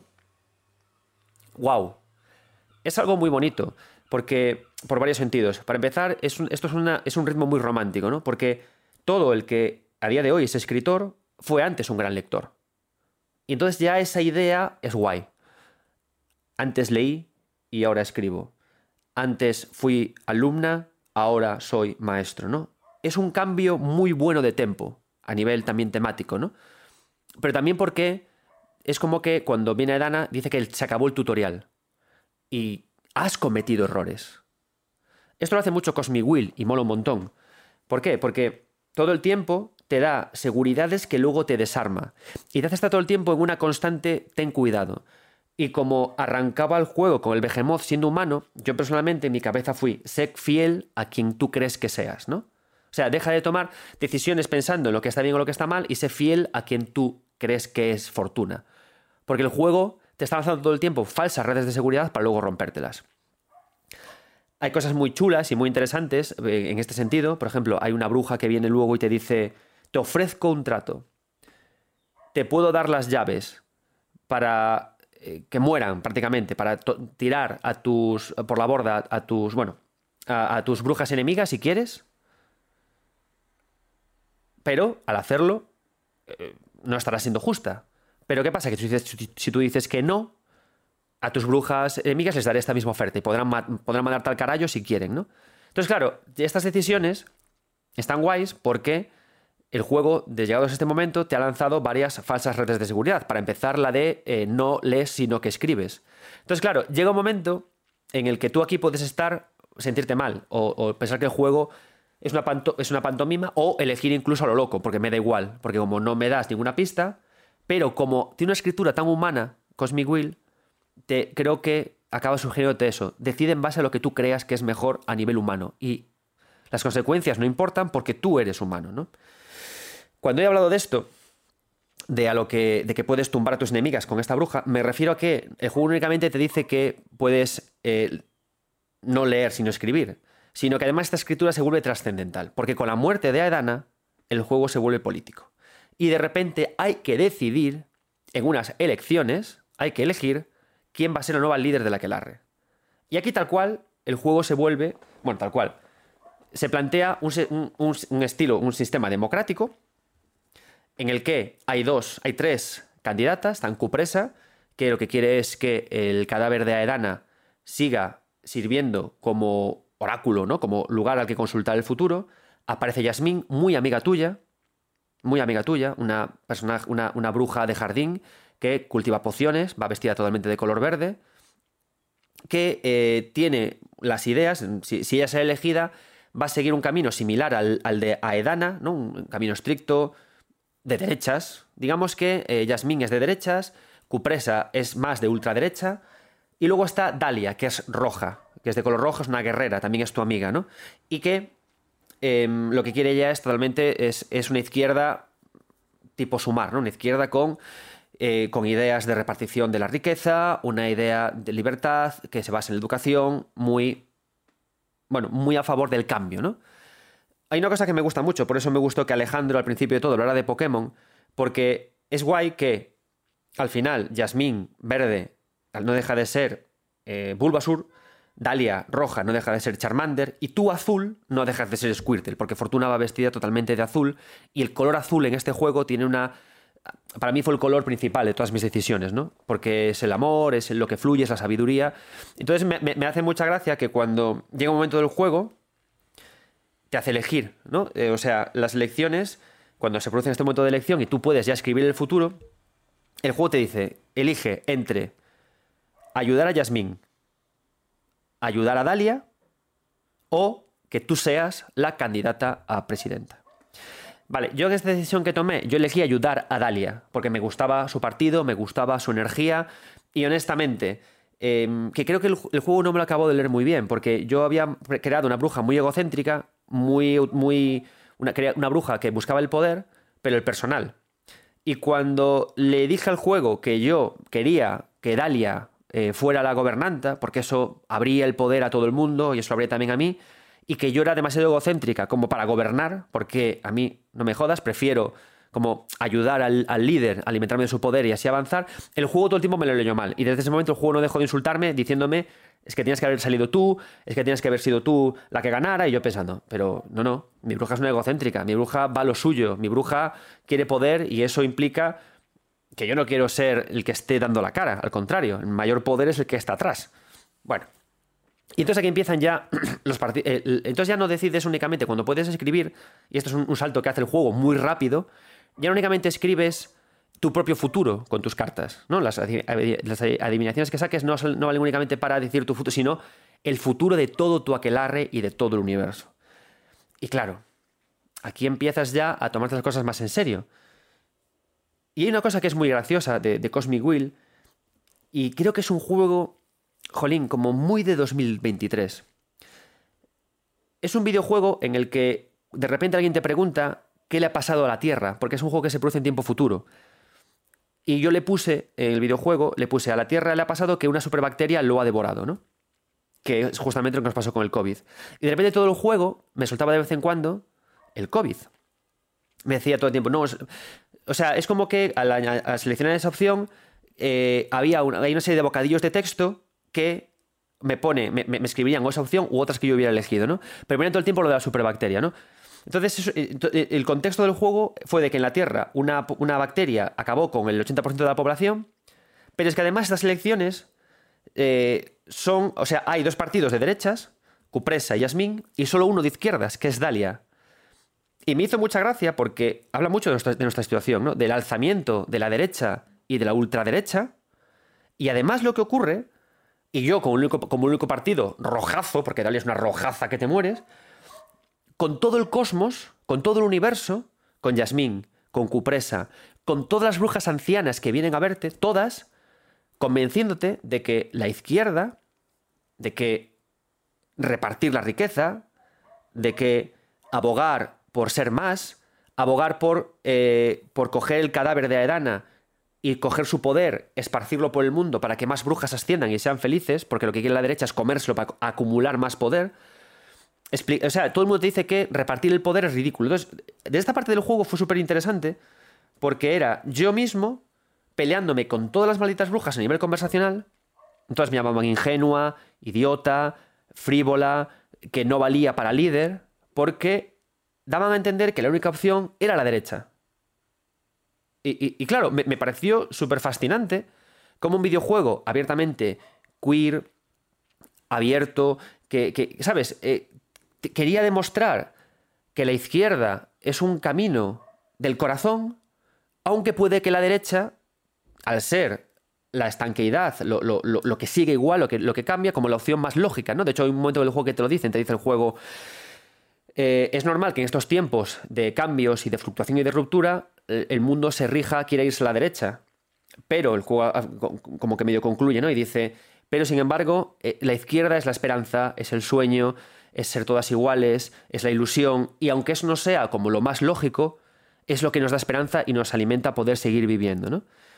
Pero me hizo mucha gracia eso, ¿no? Yo estoy acostumbrado a que cuando un juego es político, sea muy manifiestamente político.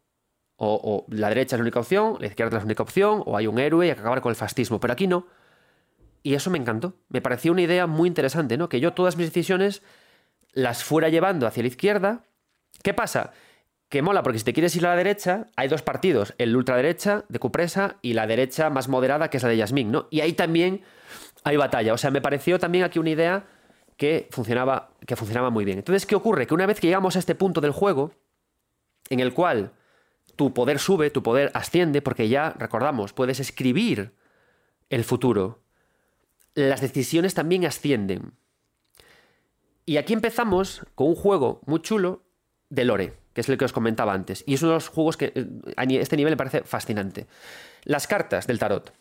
Funcionan muy bien por todo lo que he contado. Pero es que además, las cartas, cuando eh, elegimos el fondo, ese fondo representa un escenario que existe en el universo del juego.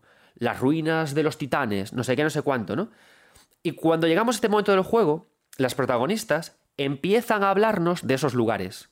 es que las ruinas de Titán están, van a arriesgarse por no sé qué, es que el poder de las de Jade no sé cuánto. Entonces, claro, aquí, aquí ya se consigue un ejercicio muy interesante de lore. ¿Por qué? Porque el videojuego nos insta a ir de vez en cuando a hacer cartas, a mirarlas, a revisarlas, a repasarlas, a leerlas, a estudiarlas para hacer nuestra baraja porque queramos. Y luego el juego es consciente de que lo hemos hecho porque sabemos que es divertido y esa información nos la da como que ya la sabemos. ¿Por qué? Sabes lo que es ya las ruinas de los titanes porque ha sido. Y si no recuerdas lo que son, vuelves de nuevo a las descripciones de las cartas para revisar lo que eran. Y entonces mola porque también Cosmic Will consigue hacer trascender la idea de las notas en los videojuegos para integrarlas así de bien. Porque al final, esa descripción del fondo que elegimos para nuestra carta no deja de ser una nota, pero incrustada tanto en el juego que ni nos damos cuenta. Y eso me pareció un acierto, porque cuando llegué a esta parte política, en la que yo, como asesora de Dalia, porque yo me negué a, gobernar, en la que yo llegué eh, a asesorar, todo el mundo me venía, yo ya conocía el universo del juego, porque me pasé mucho tiempo haciendo cartas, aunque no hice muchas incluso, ¿no? Y todo el tiempo me, preguntaban, ¿haces esto, haces lo otro? Entonces el lore empezaba a expandirse. Y además, el, propio juego lo que hacía es que eh, Patrice, la, hermana de. por cierto, menudo diseño de personaje, Patrice, te vuelves loco. O sea, me cago en la mar, qué bueno es ese personaje. El aspecto que tiene tan duro. Em, este personaje lo que hacía es que, como era periodista, tenía datos demográficos de las distintas brujas. Entonces dividía las brujas por si eran exploradoras, novatas, ta ta pa pa pa pa pa. Y lo que, hacía lo que hace el juego es que te vienen distintas facciones de exploradora, de cosechadora, de oráculo de tal a hablar contigo y te va lanzando sus propios problemas, pero no solamente eso, si es que cada bruja de estas secciones tiene su propio poder. Y entonces empieza una batalla de poderes. Claro, ¿qué conseguimos con esto? Que es lo guay, que, que, que una bruja, por ejemplo, consigue crear ilusiones. Entonces, ¿qué hace esta bruja? Consigue meterte en una escena cinemática falsa, no interactiva o meramente interactiva, y te hace preguntas. Y tú crees que es una cinemática más del juego, pero no lo es. O viene otra persona y lo que te hace es que te eh, pone un disco de adivinación, te lo saca, que te da un porcentaje de, acierto o éxito, o sea, de éxito de fracaso de la adivinación que vayas a hacer. Pero cuidado, porque en realidad eso, ese disco te va a hacer trampas. Entonces, empieza aquí ya una batalla en la cual se sube no solamente el... Eh, o sea, es como que hemos estado muy acostumbrados a que la parte lúdica de Cosmic Wheel estuviera únicamente en las cartas. Pero de repente se añade una nueva... Esa, esa, parte lúdica de crear cartas, la parte más brujeril, se trasciende al, a los propios, al propio diálogo y lo que hace Cosmic Wheel es que de aquí al final va añadiendo todo el tiempo variaciones y variaciones y variaciones a las conversaciones, le añade variables coherentes con el juego porque es el poder de las brujas que vienen a vernos que quieren manipularnos, que quieren poner en duda quiénes somos. Lo que todo el tiempo, a partir de ahora, va a poner en duda, sí, el juego nos va a decir, eh, tú, ¿cómo te definiste en el pasado? ¿Eres ahora? ¿Eres capaz de cambiar por, por tus amigas? Si te pongas a decisiones, eres tú, eres otra persona y poco a poco vas avanzando hasta llegar a la conclusión del juego.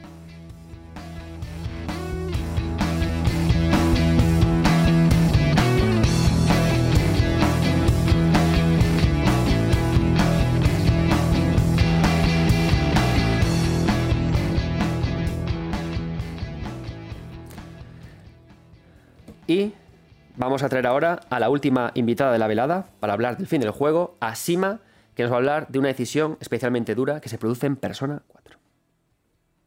Hola, buenas. Me presento, yo soy Sima, apasionada de los videojuegos, me encanta jugar, me encanta hablar de lo que juego y como no me callo ni debajo del agua, pues un día me abrí un canal en YouTube para poder seguir hablando y hablando por si de casualidad había alguien que me quisiese escuchar y tuve la suerte de que sí.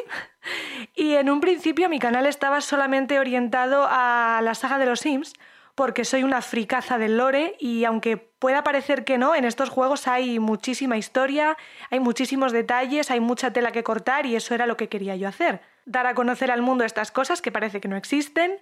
Pero luego fui expandiendo más mi contenido porque, como digo, me encantan los videojuegos en general, eh, casi no hay género que no me guste, soy muy de investigar indies monos y compartirlos con mi gente, esas cosas.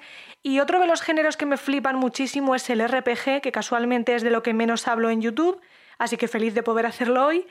Y por eso cuando vi que Adrián preguntaba por una decisión tomada en un juego que recordásemos mucho, pues hay un montón, pero supongo que esta realmente me marcó porque automáticamente es que no lo tuve que pensar.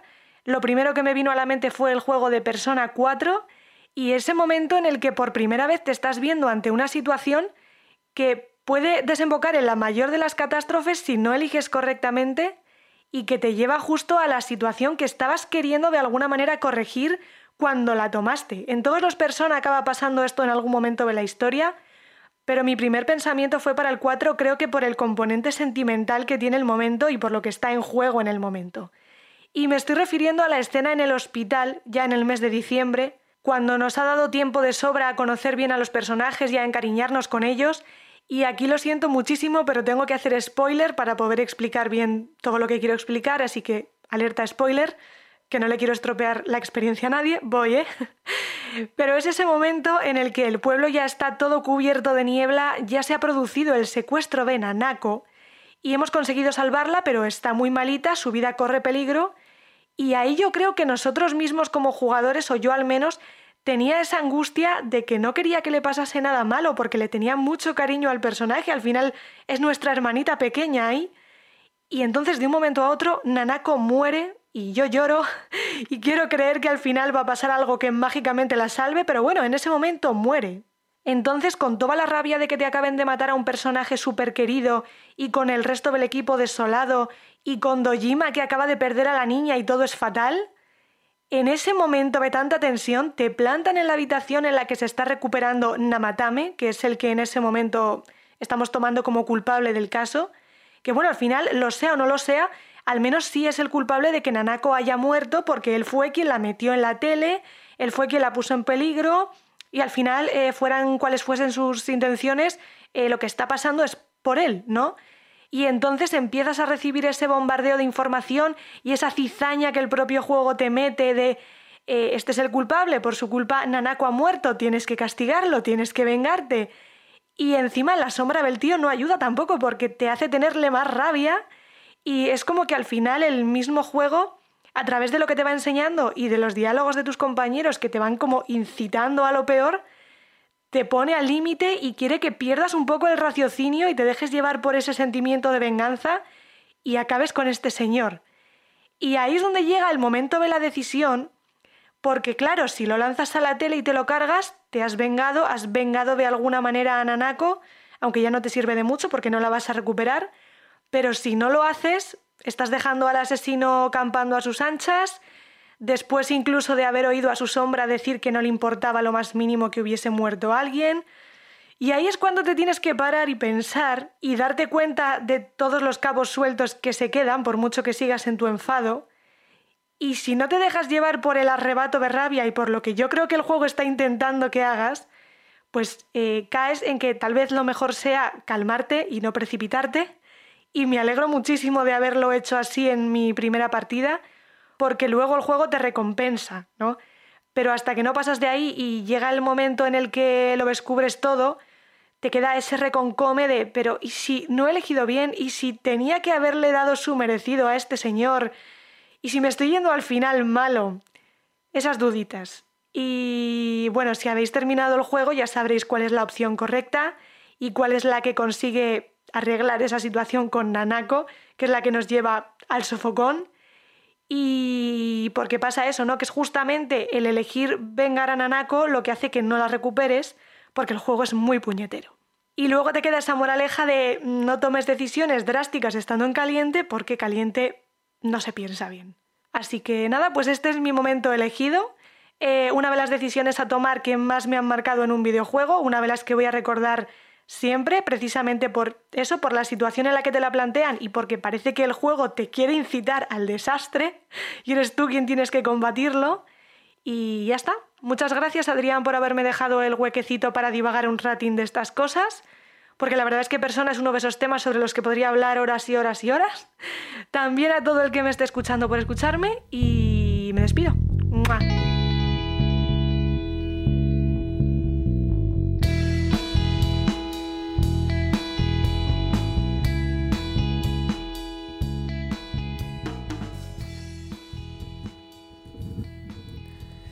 Muchas gracias, Sima.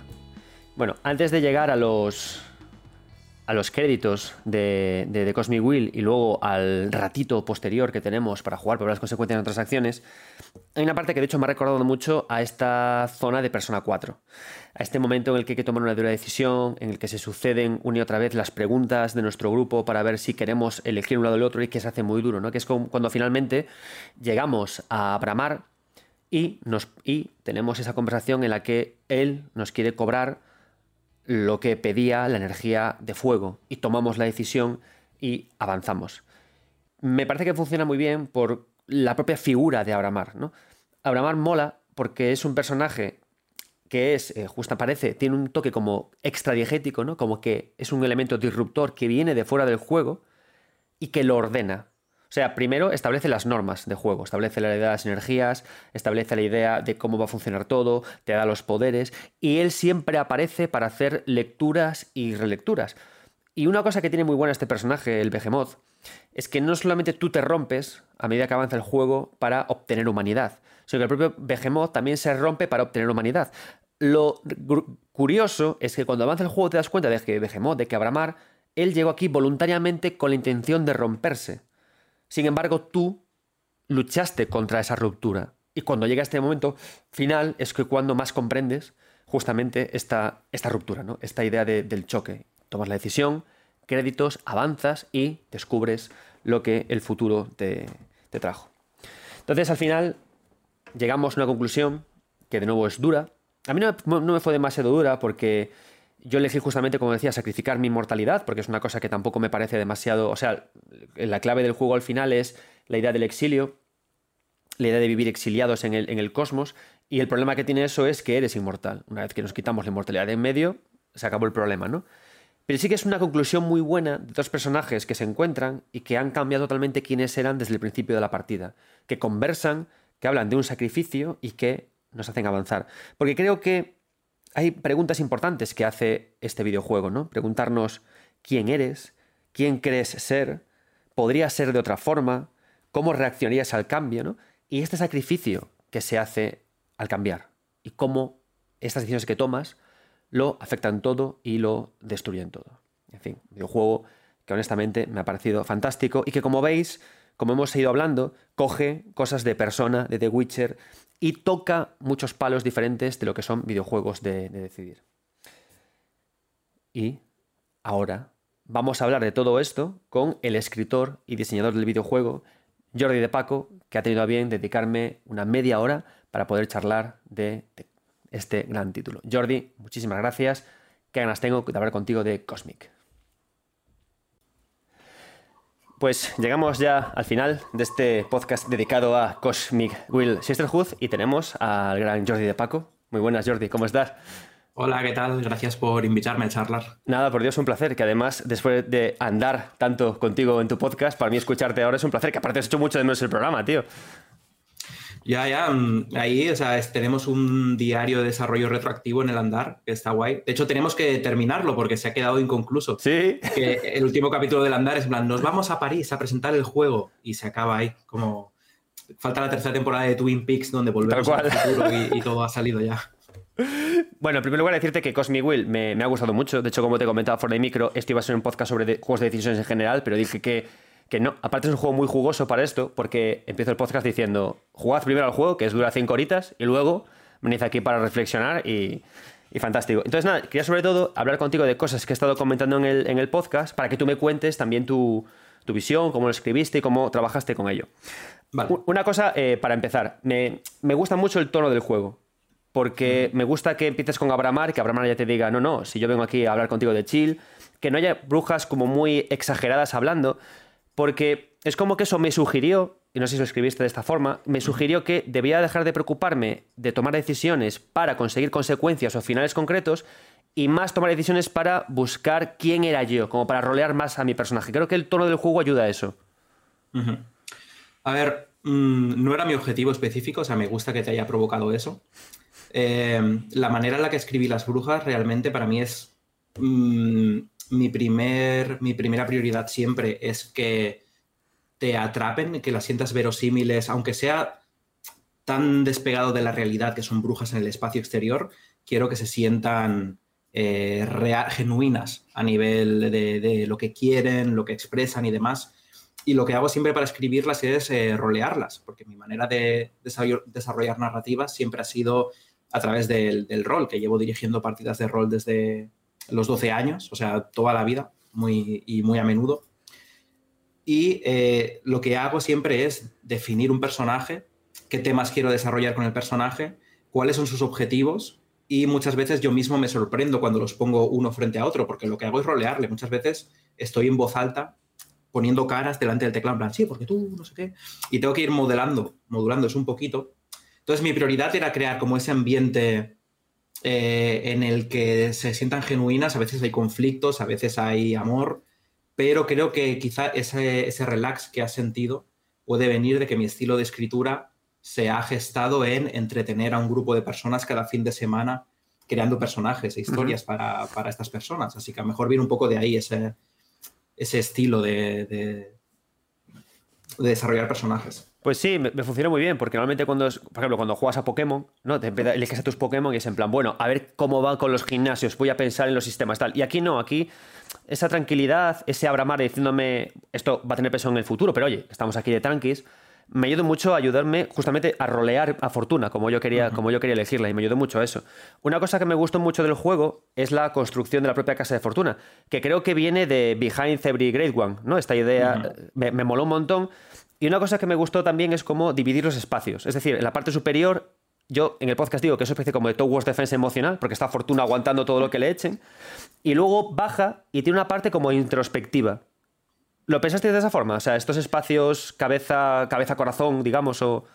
Justo, esto sí que es así. De hecho, originalmente la casa tenía solo un piso, pero sentimos que teníamos que dividir las cosas que sucedían en el juego en dos espacios distintos, que realmente eh, es algo psicológico, porque son menús. Sí, claro. O sea, simplemente ves tu avatar desplazándose de un sitio a otro. Podríamos habernos ahorrado todas las animaciones de bajar las escaleras y demás, pero por algún motivo a nivel psicológico, sentíamos que era importante bajar abajo para leer, descansar, crear tus cartas, eh, estar con, como esto es con spoilers, puedo decir. Sí, sí, todo spoilers, puedes spoiler a fuego, no te preocupes. Estar, estar con Grecia, si has elegido la rama de romance, acabas, se muda a tu casa a vivir Grecia, entonces vive en el piso de abajo. Ah, no lo conseguí eso, y adoro a ah, Grecia, pues tío, ¿qué dices? Ah. Pues, se, puede, se muda a tu casa y podéis estar ahí y se acuestan juntas y leen juntas en la cama, entonces tienes como esa vida más íntima en la parte de abajo, que nunca nadie accede ahí salvo eh, tu pareja, si, si has conseguido que uh se mude a casa.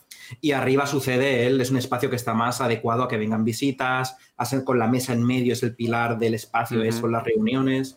Entonces sí que hemos puesto mucho mimo en el diseño de la casa para esas asociaciones psicológicas en, cada momento.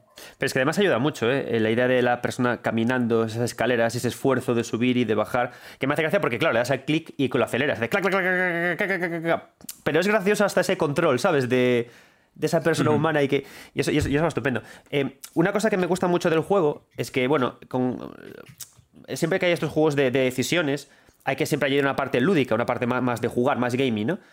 Y honestamente creo que habéis acertado mucho con la idea de las cartas, porque a diferencia de los Quick Events de David Cage, a diferencia de la aventurita gráfica de Telltale Games, esto aparece sin destrozar nada, sin obligar, sin irrumpir, dando mucha, mucha creatividad. ¿Cómo, has llegado a esto? Sé que es porque habéis trabajado antes con varias opciones, varias, pero, pero creo que eh, aquí conseguís un punto muy desestresante sin esa obligación de hacer el cóctel o esa obligación de hacer un buque de flores. ¿Cómo habéis llegado? ¿Cómo has decidido que lo voy a hacer, no voy a obligar a hacer cartas, puedes hacer las que quieras y decido lo que y que eso estaba bien? Bueno, esto es algo que hemos, sí que hemos ido desarrollando mucho a lo largo de los años y es una obsesión por hacer nuestras narrativas lo más accesibles posibles. Y no me refiero solo a una accesibilidad en cuanto a, puede ser tipos de discapacidades, que también eh, nos parece importante, sino que eh, desde Godsly Watching hemos hecho un viaje, en plan, Godsly Watching es, es, extremadamente inaccesible en el sentido de que plantea una gran dificultad, exige mucho de ti para poder consumir la narrativa y perdíamos a muchos jugadores por el camino. Hmm. Wrestling's Club ya lo desarrollamos sabiendo, en plan, en este juego no se va a poder perder, no vas a poder jugar mal. Mm, puedes tener tus opiniones, pero el juego tiene siempre que llevarte hacia adelante de cualquier manera. pero aún así también había un punto en el que caían jugadores porque cuando llegas a la capítulo final de Wrestling Club, spoiler, aquí podéis spoiler, spoiler, spoiler, spoiler, la muerte de toda nuestra obra. Em, eh, la gente se podía quedar atascada en no haber entendido bien toda la información, porque el último capítulo es cuando te infiltras en las oficinas y tienes que resolver un misterio para avanzar, también ahí caían jugadores, no llegaban a ver el final del juego. Esto ha ido evolucionando también a través de nuestros juegos de Jam, en, en eSession Empathy están recopilados nuestros hmm. experimentos narrativos y siempre hemos ido cada vez intentando decir por qué existe esa dificultad, por qué existe esa resistencia que ofrece un videojuego. Es para crear estímulo. Entonces el diseño es cómo podemos crear estímulo sino ofrecer resistencia. Que da igual cómo utilices esto porque una película, un cómic, un libro no ofrecen resistencia más allá de tu voluntad de seguir consumiendo la obra. Y los videojuegos, por algún motivo, siempre te plantean, está en contra tuya el videojuego, de una manera está haciendo, en plan, te voy a ofrecer desafíos para que los atravieses y te sientas recompensado. Y siempre hay una obsesión con, ¿es la recompensa a superar un desafío el único estímulo posible en un videojuego? Y eh, The Cosmic Will Sisterhood para mí es la respuesta a que no. Mm, te damos un juguete que te estimule, que mm. te que, de hecho te permita invertir tanto de ti como quieras en ello, pero que si no te interesa puedes hacer siguiente, siguiente, aceptar y tienes una carta hecha, las mínimas necesarias y puedas consumir el contenido. Este juego tiene muchísimas ramificaciones, pero no hay ninguna manera de hacerlo mal, no hay ninguna manera de no poder progresar en el juego. Hagas lo que hagas, vas a consumir una experiencia y eh, por eso es la naturaleza del juego así. Y voy a añadir una cosita más en, esto, que, es que tuvimos una conversación también eh, muy larga, que ha durado a lo largo de los cinco años del juego y especialmente hacia el final del desarrollo, que era si añadir el típico mensaje de eh, el personaje recordará esto, o como en el Resident Club, en plan, acabas de tomar una decisión que va a afectar el destino. Porque estábamos muy preocupados de la gente va a sentir que tus decisiones importan. Sí, se siente, se siente y, ha sido una apuesta, porque hasta el momento final era en plan, hay muchas dudas de si pones algo ante el gran público y estamos tan acostumbrados que en los videojuegos nos salgan siempre mensajes de has tomado una decisión, esto tendrá consecuencias, esto va a acarrear algo. Y eh, teníamos diseños de cómo generar esto, íbamos a poner un telescopio en casa de fortuna en el que mirabas a través de él y veías constelaciones con las decisiones que habías tomado para que fueras mm. consciente de lo expansivo que puede llegar a ser el juego. Y al final dijimos que, no, que para mí la, como se sentía más natural la toma de decisiones es sin que el juego te llegue constantemente en plan, efectivamente, esto está pasando, porque creo que debemos desprendernos de, esos carteles. Entiendo por qué nacieron, pero creo que debemos olvidarnos de ellos. En Disco Elysium no están y sientes que tus decisiones importan, y creo que cada vez más juegos deberían ir desprendiéndose de ellos y confiar en que te sumerjas en, las decisiones. Pero ya no solamente por eso, yo es que creo que deben no estar, porque en el momento en el que aparecen, ya es el juego que te habla de que hay un sistema y de tú empiezas a comerte la cabeza ya no del roleo, sino de cómo llego a ver todos los finales o cómo llego a cosas concretas. Y pierdes un poco el foco. Creo que cuando el juego te habla son bofetadas que te quitan de, la... Y es un juego este muy inmersivo. O sea, me parece que lo que contabas al principio de que es un juego que rolear es que es tal cual. Porque yo me sentía roleando. De hecho, cuando el juego a veces eh, me hablaba como que no era la fortuna que yo había construido, porque yo quise construir una, bruja como muy egocéntrica, muy centrada en el poder, ¿no? Y por eso decidí no gobernar, porque digo yo, que gobierne otro. El juego me decía, ¿cómo lo gobiernas? Si eres muy egocéntrica. Y yo, a ver, mi egocentrismo es el mío, no intentes tú definírmelo, ¿sabes? Y eso, esas cosas me, gustaba mucho. Ya metiéndonos, o sea, me, parece guay lo que me comentas de la parte del tarot, pero creo que hay muchas ideas muy buenas en esto. Por ejemplo, me parece una forma maravillosa de dar lore, que sé que a ti te gusta la parte del lore. Me parece muy bien esta idea porque es cierto que es muy accesible, pero al final tú llegas a las cartas y las cartas cuando estás en la parte de montar el fondo te cuentan una historieta que tú dices, ah, esto no valdrá para nada. Y luego cuando vas a la parte de la política, esos mundos te asaltan y, te hablan. Y me parece que has hecho un, buen salto entre nota de papel para contar cosas a un lugar al que el jugador vuelve, regresa, revisa y que luego recibe la información de forma natural. ¿Esto llegó de casualidad o lo tenías, o, te estoy contando esto y dices tú, oh yeah? No, no, no. Eh, em, esto es algo que me dejó muy marcado, una charla que vi de Josué Monchan, vaya por 2014 creo que, la vi, 2015, em, en el que habla de narrativas push y narrativas pull. Una narrativa push creo que son definiciones por el propio Josué. Es aquella que obligas al jugador a consumir, que se la pones, en plan, delante se va encontrando las notas de audio, los. Que aún así podría olvidar, obviarlas, pero en plan, tienes ahí, en plan, le estás dando de comer eh, la narrativa y tu world building y demás. Y la narrativa pool es aquella que ofreces amablemente en, en un lado y el jugador que esté interesado puede tirar de ella y consumirla, pero si no interactúa de ella de ninguna manera, no le afecta la experiencia. Entonces, totalmente el world building de, de, Cosmic Will Sisterhood es todo narrativa pool, está ahí para que las personas interesadas. De hecho, he visto gameplays que me sorprendían a mí mismo porque ni yo hubiera leído todo el grimorio entero antes de hacer una carta, porque hay personas que les salía el grimorio y decían, ¡uh! y se sentaban en la silla y leían descripción tras descripción. Y yo me preocupaba en plan, no, estás arruinando el ritmo del juego. Pero al final está ahí para que el jugador decida, en plan, me interesa mucho, me voy a sentar a leer todo el grimorio. Igual que ir a la cama y leerte las narrativas interactivas o los tratados de magia o los análisis políticos que los tienes también en tu cama accesibles para estudiar.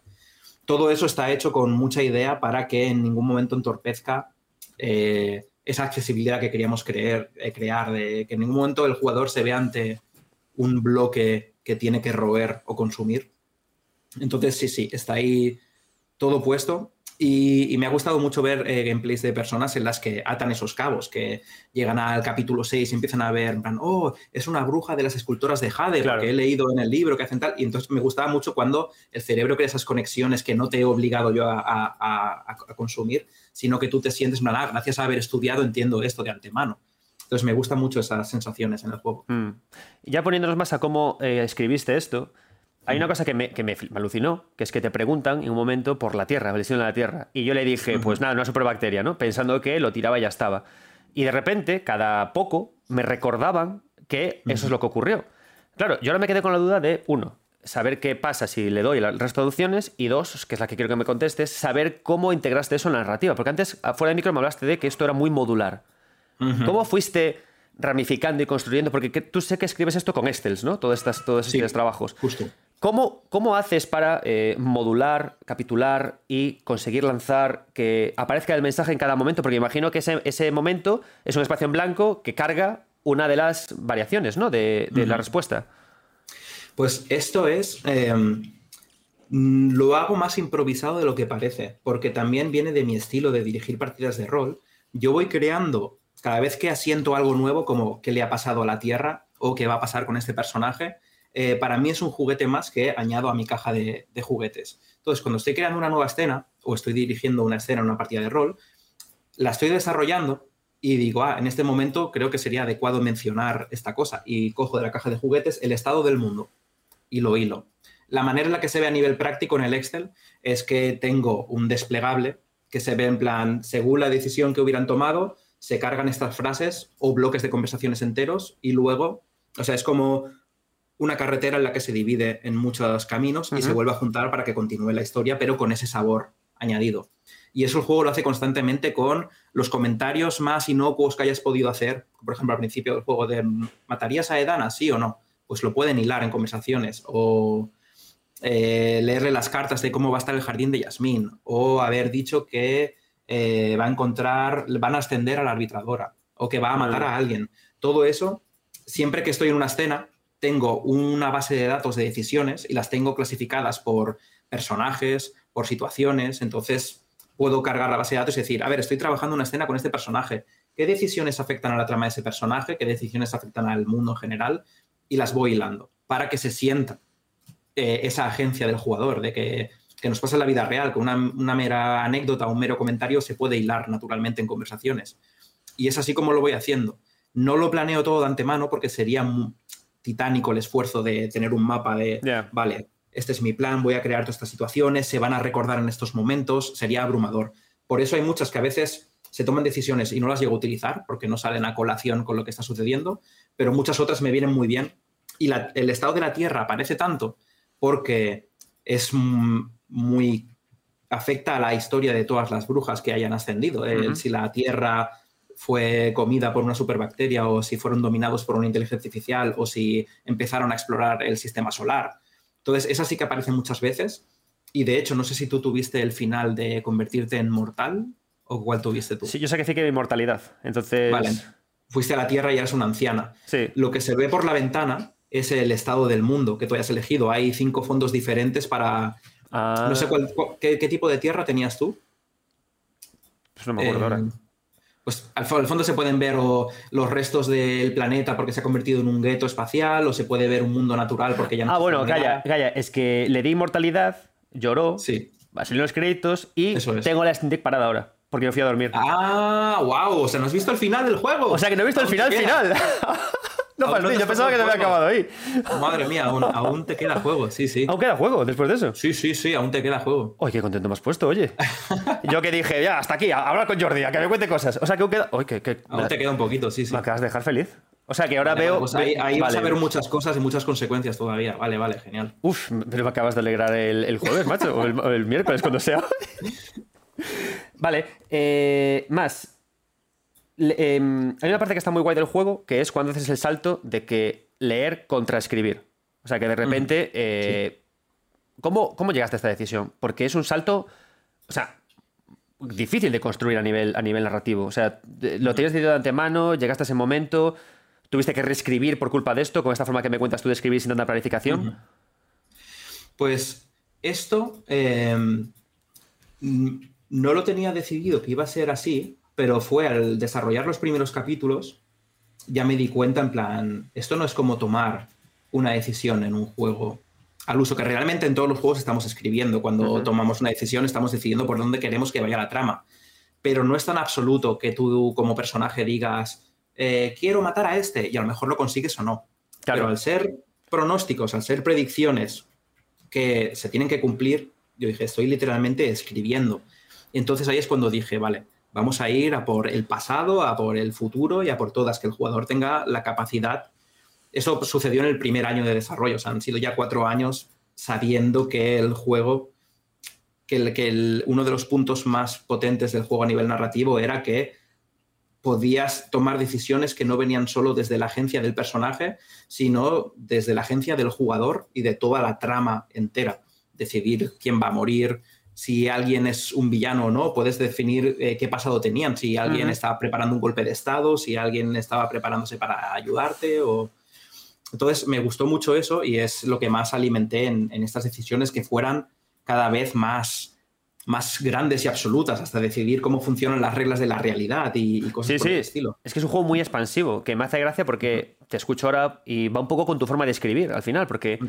también tú empiezas a escribir, ¿no? Y eso va creciendo, creciendo, creciendo, creciendo, y ahí hiciste que a la vez la trama creciera.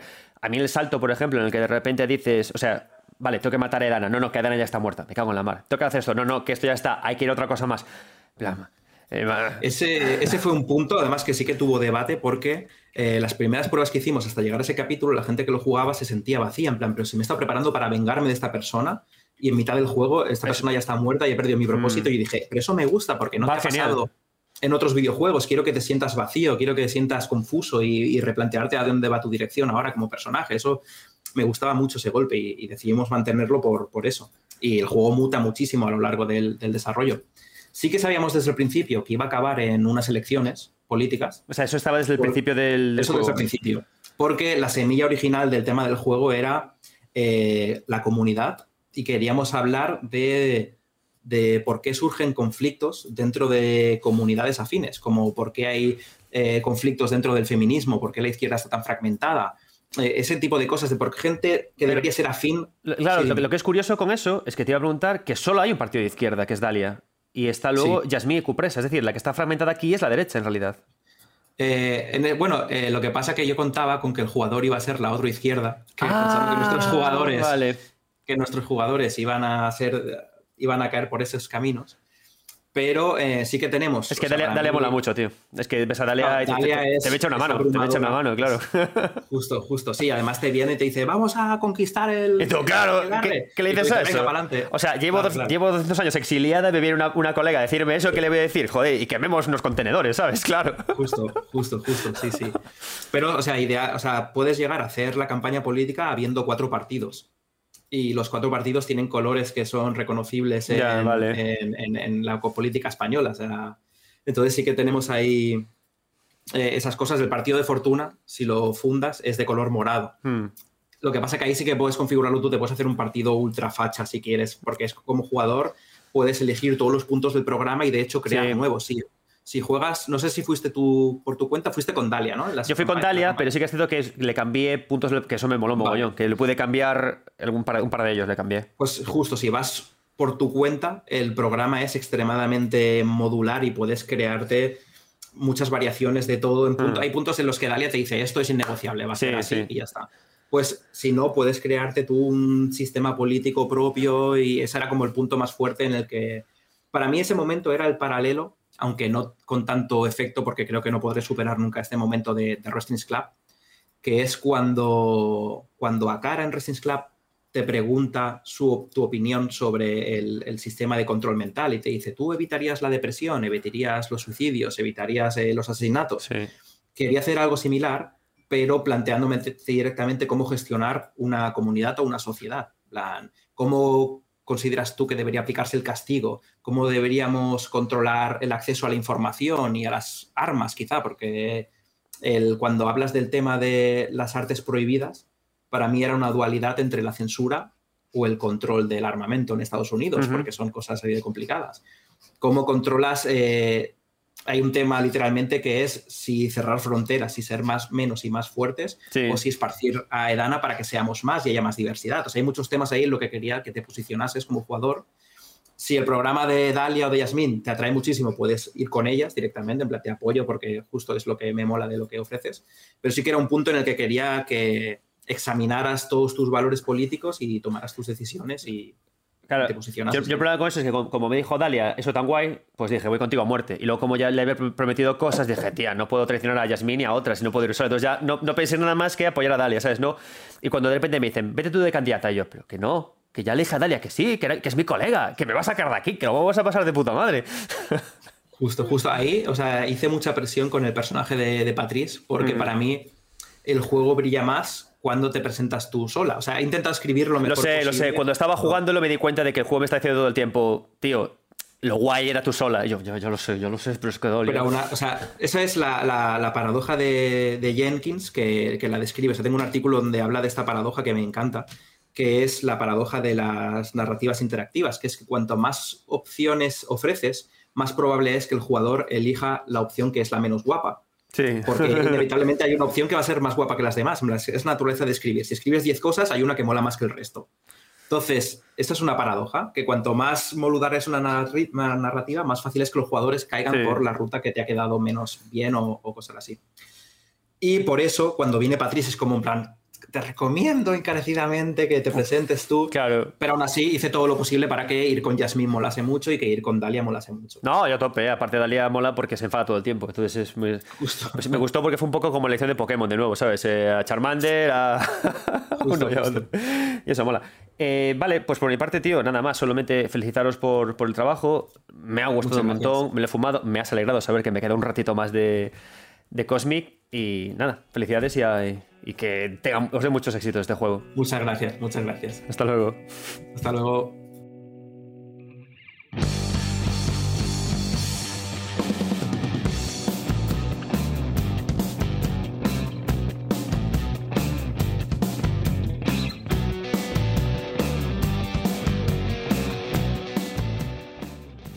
Muchas gracias, Jordi. Antes de llegar al final del programa, me gustaría dar paso al último invitado, ahora sí, de esta, de esta velada, que es Alberto Morales, y que eh, va a hablarnos justamente en contraposición con lo que hablaba con Jordi, que Jordi hablábamos, hablaba con él sobre no añadir no avisos de que, oye, hay más decisiones, sino de que todo fluya orgánicamente. Vamos a contraponer esta idea con otro videojuego en el que sí que jugamos y lo, lo avanzamos con el fin de ver todas las decisiones posibles que hay. Así que, Alberto Morales, por favor, háblanos de este juego en el que sí que avanzamos, ya no tanto por ver qué pasa, sino por ver todas las decisiones posibles y que, quizás por eso se produce todo el decidir de una forma menos orgánica. Hola, ¿cómo estáis todos? Bueno, no sé si Adrián ya me habrá presentado o hecho una pequeña previa sobre mi aportación a 9 Bits Podcast, pero yo por si las moscas la hago. Soy Alberto Moral, jugón desde los 7 años eh, con la NES y que a lo largo de mis 33 siguientes primaveras he ido cultivando el hobby y actualmente me ha llevado a trabajar en 3D juegos como editor de guías y trucos. Con los otros componentes del equipo y otras grandes personas que conforman la 3 de casa, y esporádicamente hago alguna piececilla fuera de guiar o dar pistas a los aficionados con sus juegos favoritos. Me gusta también la edición de vídeo, pero más como un pasatiempo que como una profesión. Y he hecho unas pocas cosillas de reviews retro en un canal que tengo algo abandonado, bueno, ¿qué digo? Abandonado del todo, y algún que otro mashup de bandas sonoras con metrajes de videojuegos, pero dejando de lado la publi. Me preguntó Adrián el otro día, nuestro estimado anfitrión, si podía explicar una decisión que tomé en un videojuego relativamente reciente, si me costaría o si podría volver a hacerla, mm, concretamente de un juego de Nintendo, el Fire Emblem Three Houses. La elección es eh, que escogí la casa del águila negra, la de Edelgard. Vamos, la que se considera que es la mala de toda la historia. Y es que en parte lo hice porque muchas veces cuando un juego tiene varias vías o desenlaces posibles, me gusta empezar por los malos, para que cuando haya explorado todas las posibilidades, la última no fuese una que me dejase con un regusto amargo de boca. Sin embargo, con el paso del tiempo y en retrospectiva, debo decir que en esta ocasión quizá debió ser la última para dar un colofón como se merece al juego tras haber explorado las otras dos casas. Veréis, tratando de no spoilearos mucho la trama del juego, la mejor que he visto en un Fire Emblem, si me apuráis. Cuando escogí aliarme con Edelgard a mitad del juego de Intelligent Systems, tenía muy claro que quizás me estuviera poniendo del lado equivocado de, los, de lo que los programadores configuraron o quisieron mostrar como lo que serían los caminos más correctos. Los finales de las otras dos casas, más la de la iglesia de Seiros, ponen a la emperatriz de Adrestia como la antagonista principal, o en el caso de los ciervos dorados como una a abatir antes de hacer frente al verdadero villano. Así se nos muestra en su evolución, pero en esa primera mitad del juego, cuando iba conociendo a los estudiantes de las casas y aprendiendo de las manipulaciones y experimentos a los que la propia Edelgard y otros muchos jóvenes de Fodlan habían sido sometidos, ya no estaba tan seguro que la casa de color rojo, que es la que suelen llevar los malos en todo Fire Emblem, fuera la opción malvada. La realidad es que no hay una casa malvada en Fire Emblem, o al menos en este. Todas las casas, cuando vas avanzando por sus tramas, tienen sus trapos sucios y actos deleznables. La de las águilas negras, al levantarse contra el resto de Fotland, la que más, seguramente, pero ¿son injustificados esos actos? Yo diría que no del todo. No es una excusa para lo que ocurre, ni mucho menos, pero los que hayan hecho un playthrough completista de Three Houses verán que todas tienen un denominador común aparte de la presencia de Bailez en cualquiera de sus géneros, ya sea el masculino o el femenino. La fe en su maestro. El jugador o protagonista tiene la capacidad en este juego de salvar o arrasar a las otras casas. Es una pena que no puedan salvarse los líderes y sus subalternos, bueno, algunos. Hubert, pese a que me parezca un gran personaje, siempre me ha dado algo de grima, aunque tenía cierta nobleza y una lealtad encomiable a su señora. El caso es que, incluso cuando elegí a ciegas esa primera vez aliarme con Edelgard, quise creer que era posible cambiar el status quo, el poder liberar a Fodland de las lacras que suponen los emblemas para quienes han tenido la desgracia de nacer con uno. Es un poco dramático, pero diría que quise tener fe, Sí, es una palabra que ya sé que a muchos puede generarles incomodidad por estar asociada intrínsecamente a la religión, pero también creo que es una de las cualidades que define a la especie humana. Dice el dicho que la fe mueve montañas, y aunque no se haya podido corroborar esa afirmación físicamente, no es menos cierto que la fe de muchos por alguien o por algo ha conseguido cosas que parecían imposibles o ha intentado que fueran mejores para todos. Con las elecciones en los videojuegos pasa igual. Three Houses no es el primero ni será el último juego que ponga a los que los juegan en una encrucijada en la que deban implicarse y comprometerse con su decisión. Ahí está el recién llegado Baldur's Gate 3 por poner un ejemplo que lleva al extremo este axioma de compromiso. Pero dejando paralelismos de lado, en muchos juegos nuestras elecciones a veces están basadas en la fe, en, que algo pueda ser mejor, aunque, tengamos aunque no tengamos unas pruebas tangibles de ello. Volviendo al caso de Fire Emblem Three Houses, si tuviera que relatar cuán dura fue esa elección, creo que ya lo he aclarado un poco en esta intervención. El saber que no estaba tomando la casa más apreciada o que buscaba la paz, pero que sabía que había otros que querían usar y explotar a quienes tenían emblemas para sus propios intereses. La parte más dura de esta decisión fue obviamente el tener que enfrentarse al resto del alumnado y a buena parte del profesorado con el que Bailez compartía las aulas. Sin embargo, volvería a tomarla no solo por el hecho de que analizando las tres o cuatro posibles tramas en su contexto, la de Edelgard es probablemente la más dolorosa por su trasfondo, y porque no me parecía justo que tuviera que morir. Eh, de haber tenido algo más de libertad en el juego, ojalá se les hubiera podido convencer, a ella en particular, de ser algo más clemente con los demás estudiantes o los líderes de las otras casas. Esa es la grandeza de este y otros juegos que nos fuerzan a tomar decisiones, y no me refiero a las que son simplemente maniqueístas, como por ejemplo en bastantes juegos de Star Wars, en los que muchas todo se reduce a elegir entre si permanecer en el lado luminoso o ceder al lado oscuro. Muchas decisiones vienen emparejadas con serias consecuencias, y celebro que los desarrolladores de los juegos cada vez se tomen más en serio y hagan las consecuencias de estas posibles elecciones, pues algo más complejo que simplemente haber elegido entre ser bueno y malo, o malo, mejor dicho. En cualquier caso, esas elecciones atormentarían al protagonista, porque siempre va a haber un precio que pagar por sus actos. Ejemplos varios que podríamos encontrar, aparte de esta, en mi caso particular de Fire Emblem Country Houses, pues buena parte de los títulos de Bethesda, pensando en algún que otro Fallout o los Mass Effect de BioWare, por citar solo dos ejemplos.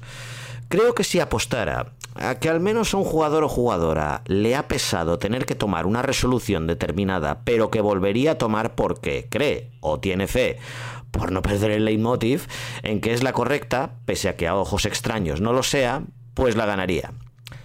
Y fijaos lo que son las cosas, porque es que creo que son esas elecciones o ramificaciones las que nos hacen muchas veces rejugar esos juegos, y no solo para explorar posibles escenarios de ¿y si hubiera hecho A en vez de B?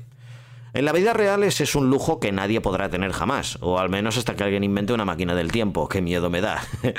es una forma de revisar nuestras experiencias, revivirlas pasado un tiempo, cuando somos más adultos y maduros y sabemos más por viejos que por diablos, como dice el dicho, para saber si realmente aún creemos en lo que elegimos en su día o si ahora elegiríamos otra cosa. En mi caso y con este juego particular que os he puesto de ejemplo, yo lo tengo claro.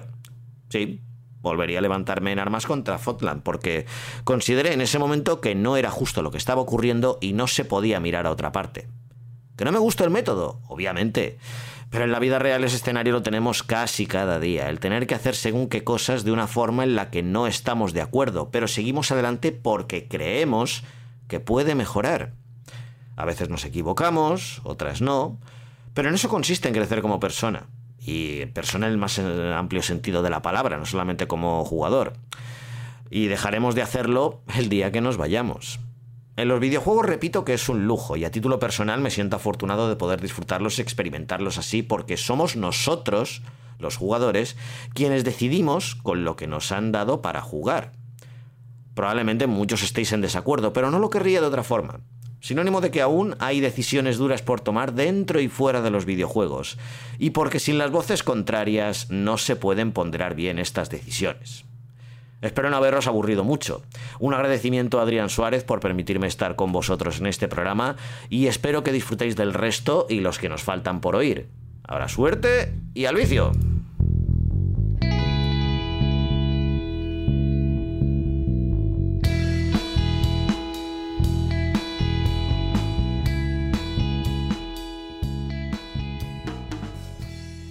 Muchas gracias, Alberto. Podéis seguir a Alberto en Twitter con arroba AMDTLZ, que son las eh, consonantes de su nombre. AMDTLZ. Muchas gracias por tu participación.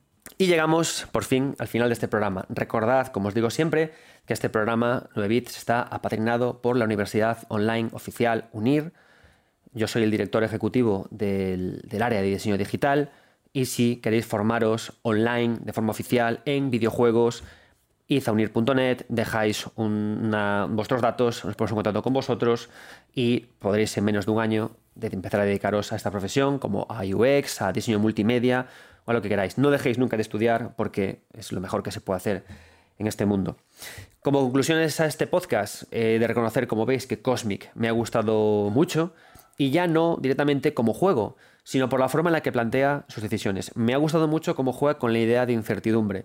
Me ha gustado mucho hablar con Jordi para que me explicara también su forma de escribir basada en el roleo y de cómo trabaja con una, un Excel expansivo que justamente le ha dado esa riqueza al texto. Ya veis que hablando con él me ha contado que se podían producir cosas o decisiones que a mí ni siquiera se me pasaron por la cabeza, que yo ni siquiera percibí o creí que, iban, a, que, iban, a suceder, ¿no? Y que incluso en el momento de grabar este podcast, yo había cortado el juego en los créditos y que todavía quedaba más juego. Ya me sentí muy satisfecho incluso con lo que había ocurrido antes. Me parece un juego que trabaja muy bien con la incertidumbre. Me parece un juego que trabaja, que, es capaz de concluir muy bien esa parte lúdica. ¿no? Jordi hablaba del, del diseño de las cartas del tarot por un camino hacia la accesibilidad. Pero al final ese camino de diseño de The Ghost Will Be Watching le ayudó al estudio a crear un espacio en el que construir lore, en el que construir decisiones, en el que aportar eh, parte lúdica. ¿no? Yo honestamente creo que esta parte de las cartas del tarot debería ser un ejemplo para próximos eh, estudios de desarrollo que creen experiencias narrativas. ¿no? Y la idea de construir un espacio en el que el jugador, en su avatar, pueda apartarse de, la de las decisiones disfrutar de alguna forma de la creación de algo y que ese algo afecte luego a las decisiones del futuro. Me parece una cosa estupenda. ¿no? Otra cosa muy buena de The Cosmic, que me ha gustado hablar con, con Jordi, lo expansivo que es la obra. ¿no? Empezamos a tomar decisiones a título personal de la propia bruja y estas decisiones se expanden hasta cambiar el propio universo. Ese aumento de la escala también funciona muy bien, ¿no? Y cómo vamos creciendo poco a poco hasta llegar a ese final, ¿no? Y luego cómo equilibramos todo decisiones em, más minúsculas con decisiones más grandes. Una cosa que me gustó hablar con Jordi es cómo se crea algo tan orgánico gracias a la falta de planificación y de cómo incluso decisiones que tomamos y que luego no se usan y otras que se usan mucho, con el propio escritor a veces, como Jordi, sin saber incluso cuáles van a afectar realmente o cuáles se van a usar más o menos, ¿no? Y eso todo se ha dado al final un videojuego que, honestamente, os recomiendo que juguéis si os gusta jugar a decidir. Y nada más, Muchas gracias por estar ahí. Yo soy Adrián Suárez. Esto es 9 bits. Y por favor, nunca dejéis de jugar.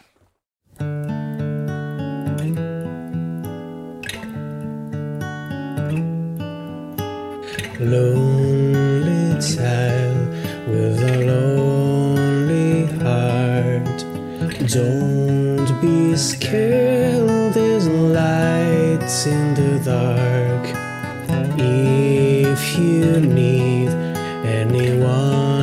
To be close to